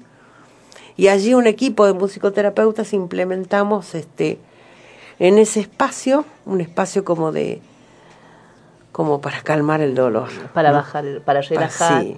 Porque vos viste que cuando Sí. a uno le duele, no sé si le pasa a todo el mundo, a mí me pasa que me pongo dura, me endurezco para resistir el dolor y eso yo siento que hace que peor me duela, ¿no? Que por ahí hay que Bueno, relajarse la- porque esa resistencia que le pongo al dolor hace doler más. Bueno, cambiar el foco de la atención, Claro. ¿no? Salir de la atención del- de la zona de dolor a otra cosa ya es como un 50%. Ya relaja. Yo recuerdo la gente muy emocionada agradecernos, ¿no? Por supuesto era un trabajo que era un proyecto, ¿no? De que se llama musicoterapia comunitaria, eh, que lo hice con unas colegas de, de Buenos Aires, este y, y la verdad que la gente se emocionaba y, y nos y nos expresaba su gratitud. había, había niños, había gente grande, había de todo, ¿no? Mira qué, qué Este, interesante. Muy lindo. la bueno, esa, por ejemplo, es musicoterapia comunitaria, se llama porque está dirigido a un grupo y a un grupo espontáneo, porque nosotros íbamos allí, esas, esas personas no, no solicitaban tratamiento, sino que, Claro. que estaban allí. Bueno, este, estamos en horario de tanda, ya seguimos, le vamos a seguir preguntando cosas a Silvina. Ahora nos vamos a la tanda, unos minutitos, enseguida volvemos a entrar a nuestro último bloque. Era verano del 92 lo que le cantaba. No, del 42 o del cuare- 92. 92, del 92, yo me, yo me pasé con el año. Bueno, vamos a ir a la tanda es- escuchando otra reversión. Hoy vine onda, Reversionar. ondas reversiones. Eh, Vos sabés que los tenés a los pericos. Sí. Los retenés, ¿no es cierto?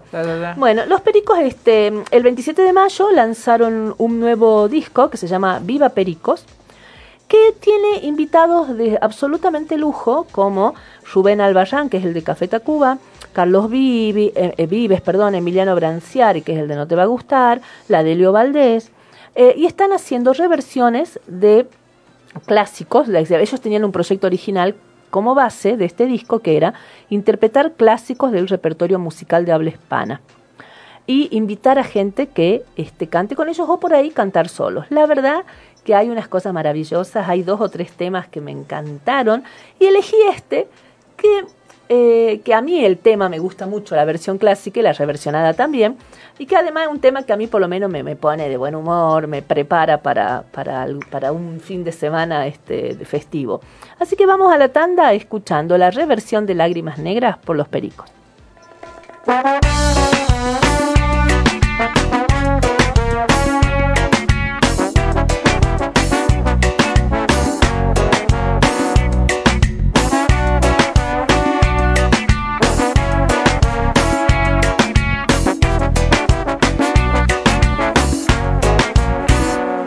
Aunque tú me has echado en el abandono, aunque tú has muerto mis ilusiones, en vez de maldecirte con justo encono, en mis sueños te colmo, en mis sueños te colmo de bendiciones. Sufro la inmensa pena de tu extravío. Siento el dolor profundo de tu partida. Y lloro sin que sepas que el llanto mío tiene lágrimas negras. Tiene lágrimas negras como mi vida. Tú me quieres dejar, yo no quiero sufrir. Contigo me voy, mi santa, me quieres dejar, yo no quiero sufrir. Contigo me voy, mi santa, aunque me cueste morir. Aunque tú me has echado en el abandono. Aunque tú has muerto mis ilusiones. En vez de maldecirte con justo encono, en mis sueños te colmo, en mis sueños te colmo de bendiciones. Sufro la inmensa pena de tu extravío. Siento el dolor profundo de tu partida. Y lloro sin que sepas que el llanto mío tiene lágrimas negras, tiene lágrimas negras como mi vida. Tú me quieres dejar, yo no quiero sufrir. Contigo me voy, mi santa, aunque me cueste morir.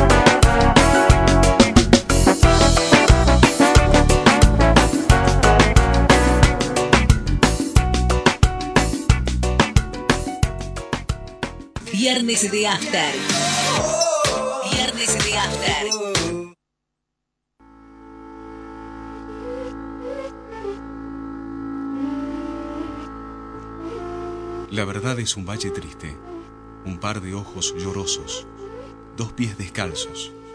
La verdad es un llanto ahogado, una carcajada feliz, un beso robado. La verdad siempre aflora cuando algunos callan y la gente habla. 88.1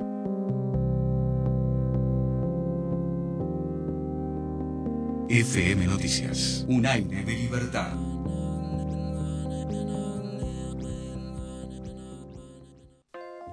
...25 barrios de zona sudeste, este y norte de la ciudad... ...se conectan ahora con la línea 3E de Saeta... ...un servicio ágil y rápido que brinda transporte... ...a trabajadores de empresas de la Ruta 9... ...y a través del acceso norte... ...llega a las universidades Católica y UNSA... ...y a Ciudad Judicial. Nueva línea 3E... ...es otro servicio de Saeta. Alviero Sistemas de Seguridad. Monitoreo de imágenes por Internet. Cámaras de seguridad para el control de su casa, negocio, empresa, desde cualquier parte del mundo. Grabación de imágenes con calidad digital. Visión online a través de Internet. Alviero Sistemas de Seguridad. 421-8800. Alviero Sistemas de Seguridad. 421-8800.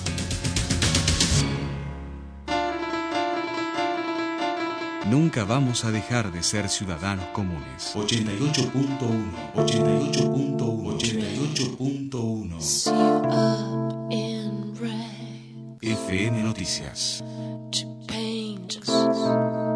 La opinión de la gente.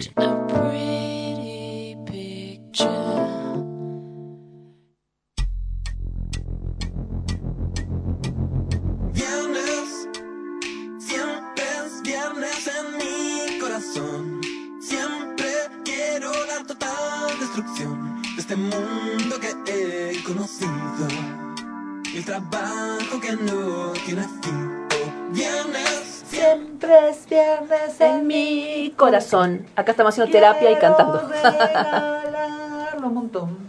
Eh, me tengo que aprender la letra, el único problema que tengo. bueno, Acá es- dice Francisco, yo utilizo todo el tiempo la música como terapia, la música disco, para hacer cosas y no parar. Y un poco de chocolate agrega. Ah, bueno, qué gran terapia, Francisco. Qué gran terapia. Música, disco y chocolate. Qué interesante. Sí, dice Silvia. Acá la profesional hace seña como que. Sí, sí. apruebo. Apruebo, apruebo. Bueno, Silvina, siguiendo con, con nuestra charla, eh, yo quiero saber cómo te capacitaste, dónde estudiaste para ser musicoterapeuta.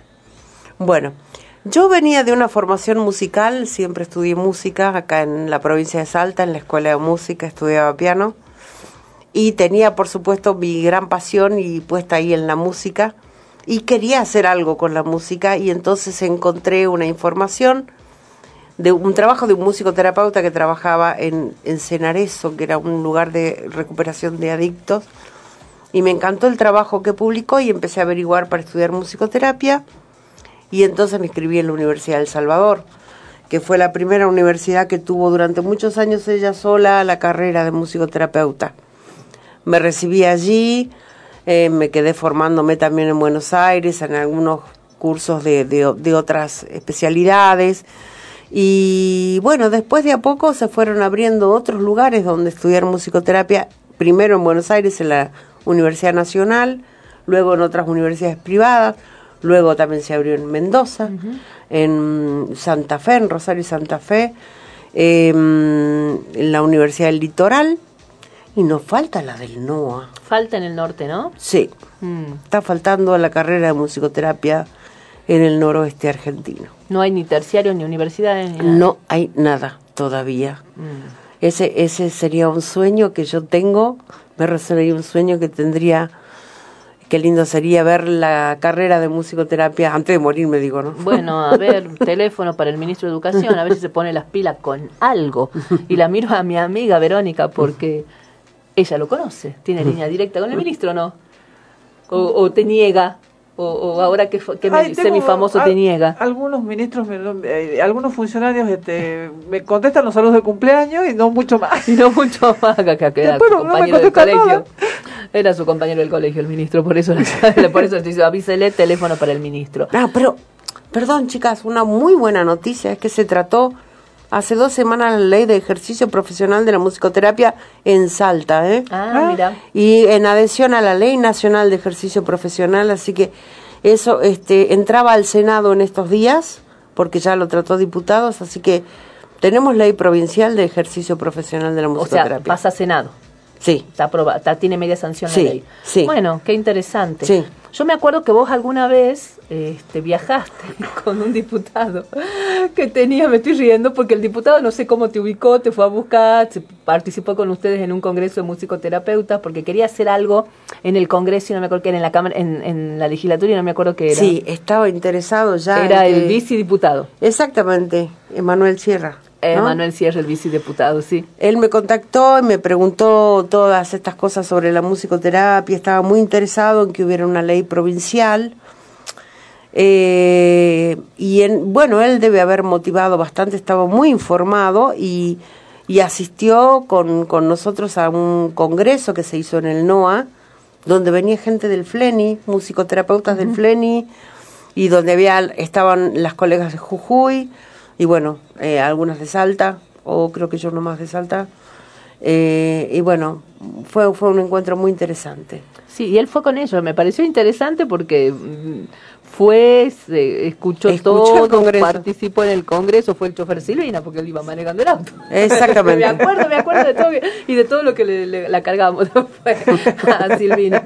Bueno, eh, entonces está la ley, hay una media sanción, ojalá que se apruebe.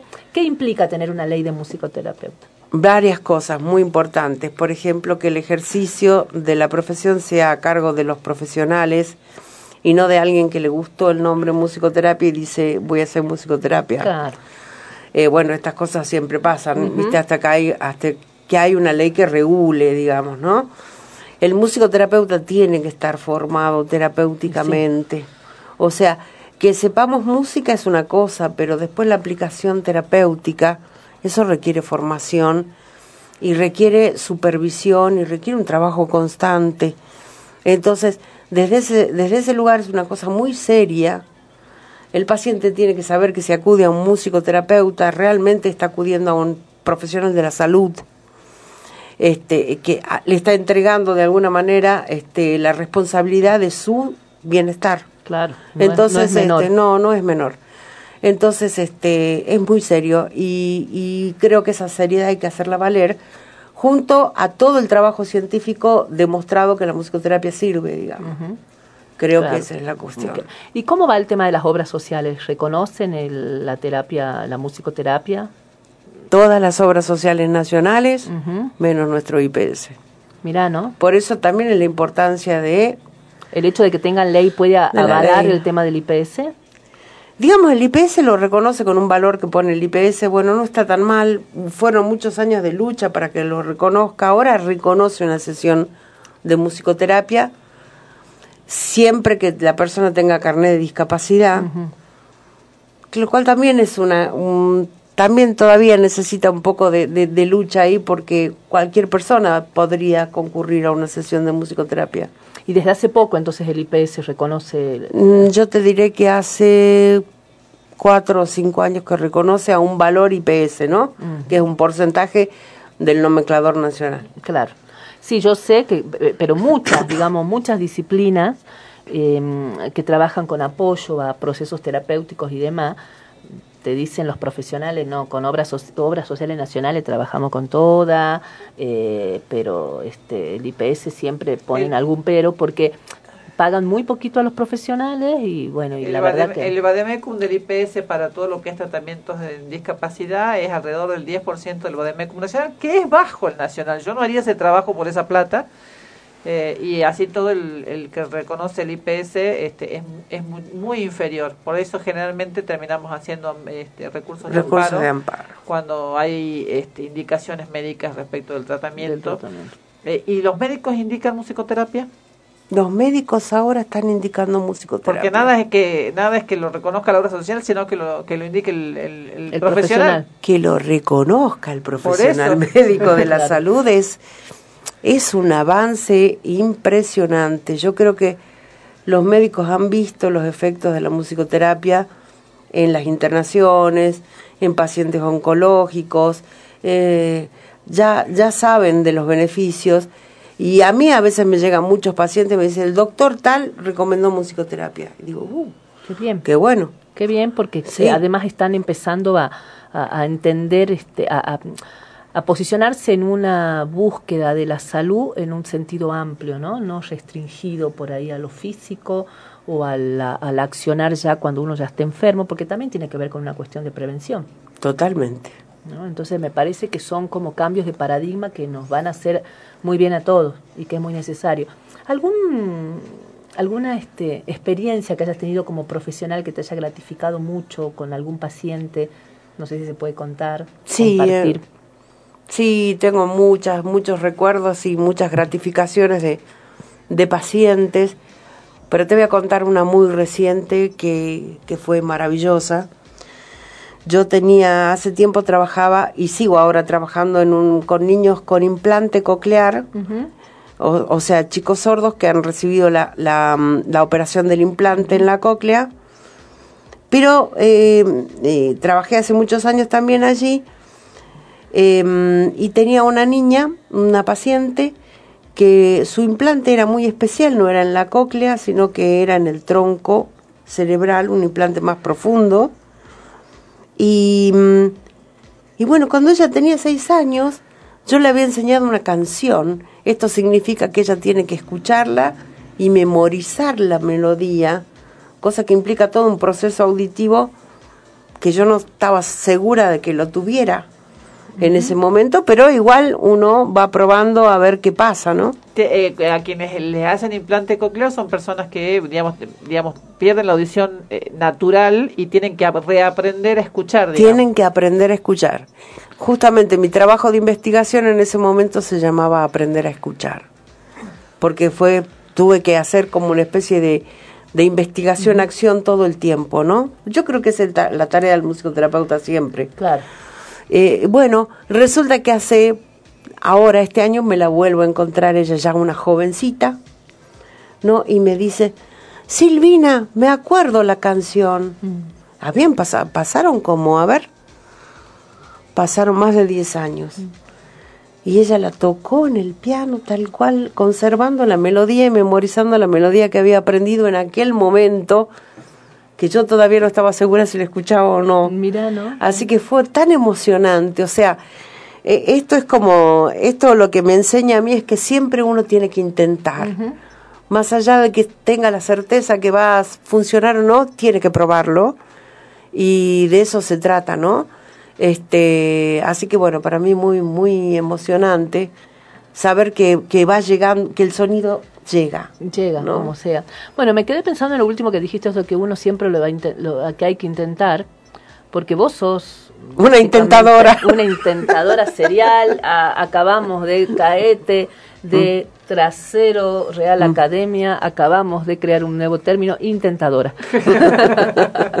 porque mm, este, no, a mí mm, me, me- me- siempre me sorprende muy gratamente este, todo lo que intentás hacer en tu vida sin reconocer ningún límite y vos los pasás a todos los límites, me parece súper interesante. Eh, recordábamos hace rato con Silvina en la tanda que eh, la- el programa pasado ella pasó un audio y contó una experiencia, estábamos hablando de la revolución de las viejas y de estas nuevas vejeces que vamos a, que tenemos el gran desafío en nuestra generación de inaugurar, eh, y de una campaña que se llama Hermana Suelta el Reloj, que quiere decir, bueno, qué cosas cuando tengo determinada edad, la sociedad, la gente y demás me dice que no puedo hacer. Y vos habías contado lo de Buenos Aires. Pero hay muchas cosas que vos haces en una edad, entre comillas, en la que deberías quedarte cuidando nietos, por ejemplo, ¿no? Según los viejos paradigmas de vejez. Menos mal que no tengo nietos. Sí. Digo lo mismo.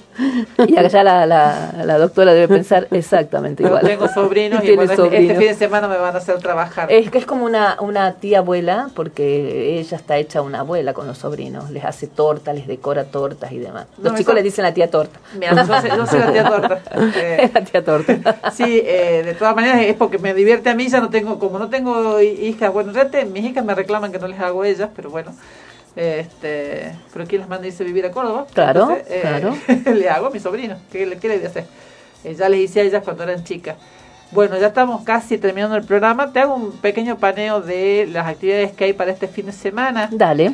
Eh, quienes quieran ver teatro, eh, en, en la sala Fundación Mitad del Pasillo están dando hoy, eh, eh, vos me conociste así, en eh, Santiago de Estero al 900, Tu pecado no quedará impune, es teatro a ciegas.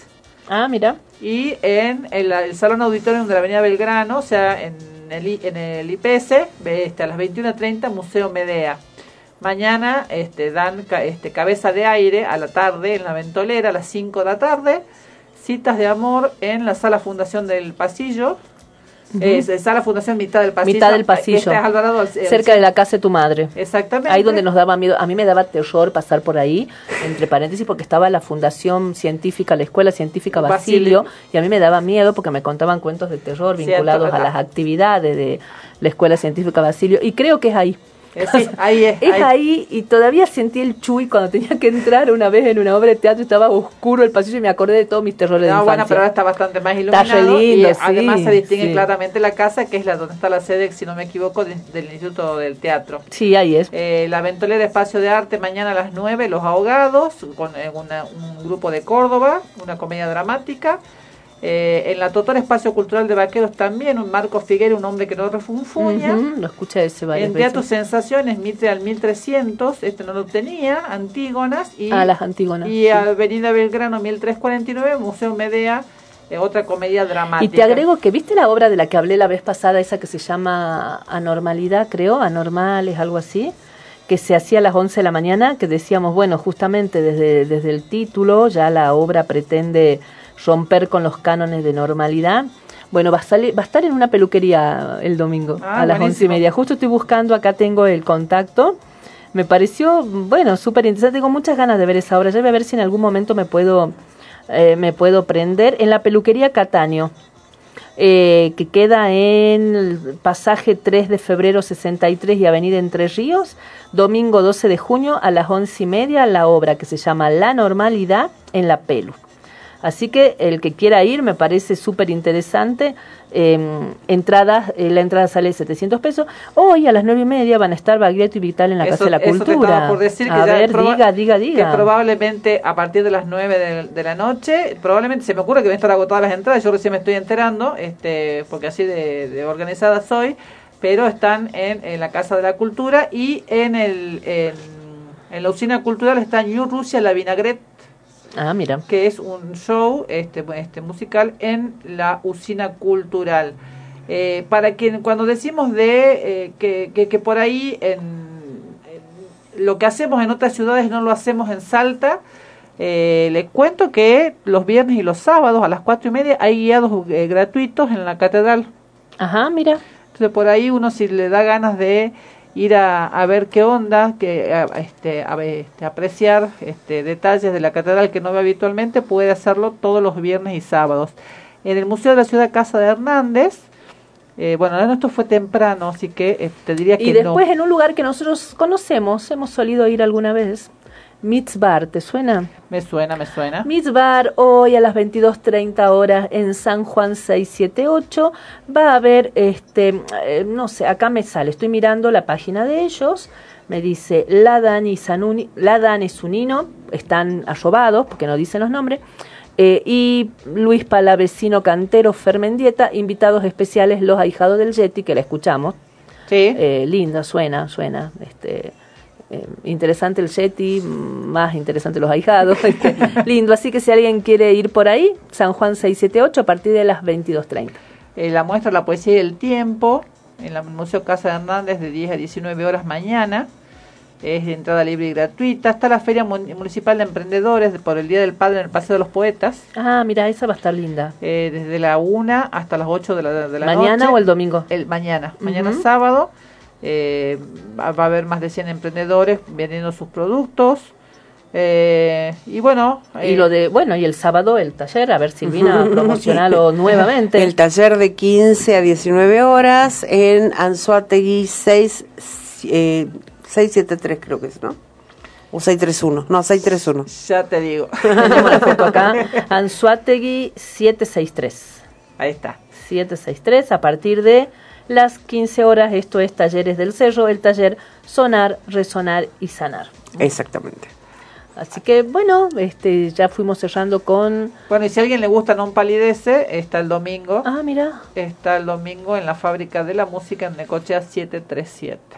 O sea, hay Y si alguien quiere ir a bailar unos tangos a la glorieta ahora a las 9 de la noche, también va, a la gorra. Ahí hay siempre Eh, gente. Siempre hacen eso, Silvina, del tango. Eso quedó pendiente. ¿Ve? Ella es musicoterapeuta. Eh, en alguna época estaba muy empapada en este el, el Club de Amigos de la Montaña. Sí. Hizo montañismo, este no te paraba nada, ¿no? hizo, hizo varios varios picos, ¿cómo se llaman? Sí, Picos se cumbres, llaman. Varias cumbres. cumbres. Hace poco, ¿hace cuánto fue? En el 2016. 2016. No, ya se, ya se siente como mucho. Pero bueno, a mí me parecía, viste, una cosa que yo ni loca intentaría hacer a esta altura de mi vida y ella se largó a hacer montañismo y el tango. Sí, el tango es una pasión. El tango te apasionó porque empezaste de grande o lo hacías desde antes. No, no, no, de grande, sí. Sí, yo me acuerdo que aprendiste por la época del montañismo, aprendiste Sí, tango y te sí. volviste loca con el tango. Me encantó, sí. Entonces, ¿hacen tango a la gorra? ¿Cómo es? Contame. En ese espacio de la glorieta se arma una milonga eh, gratuita, es decir, el que quiere aportar aporta y el que no puede no, simplemente con que vaya y baile. ¿Cuándo Eh, es? Porque yo cuando paso lo veo, siempre veo gente. No sé si los es todo- viernes de 21 a 23 horas. Lo que pasa que hubieron algunos viernes muy fríos que se suspendió. Hoy está frío, pero va a haber baile y va a haber milonga también. Así que Y bueno, y para quienes tengan ganas de comer, este este domingo es el, el concurso de la empanada salteña en, en, en Barrio Castañares. Ay, cerca de tu casa. cerca de mi casa. Este, normalmente cierran ahí el, el acceso para poco, porque este suele... Este, ¿Que el acceso de tu casa cierran o el de no, no, no, la avenida, la, la avenida Perón? La avenida Hussein. Hussein. La avenida Hussein está, suele Sí. estar corta la avenida, pero está para otra zona de la ciudad. Sí, sí, sí, no, no, es la escuela Perón sobre la avenida Hussein. Sí, Tuve sí, sí, cruce de nombres.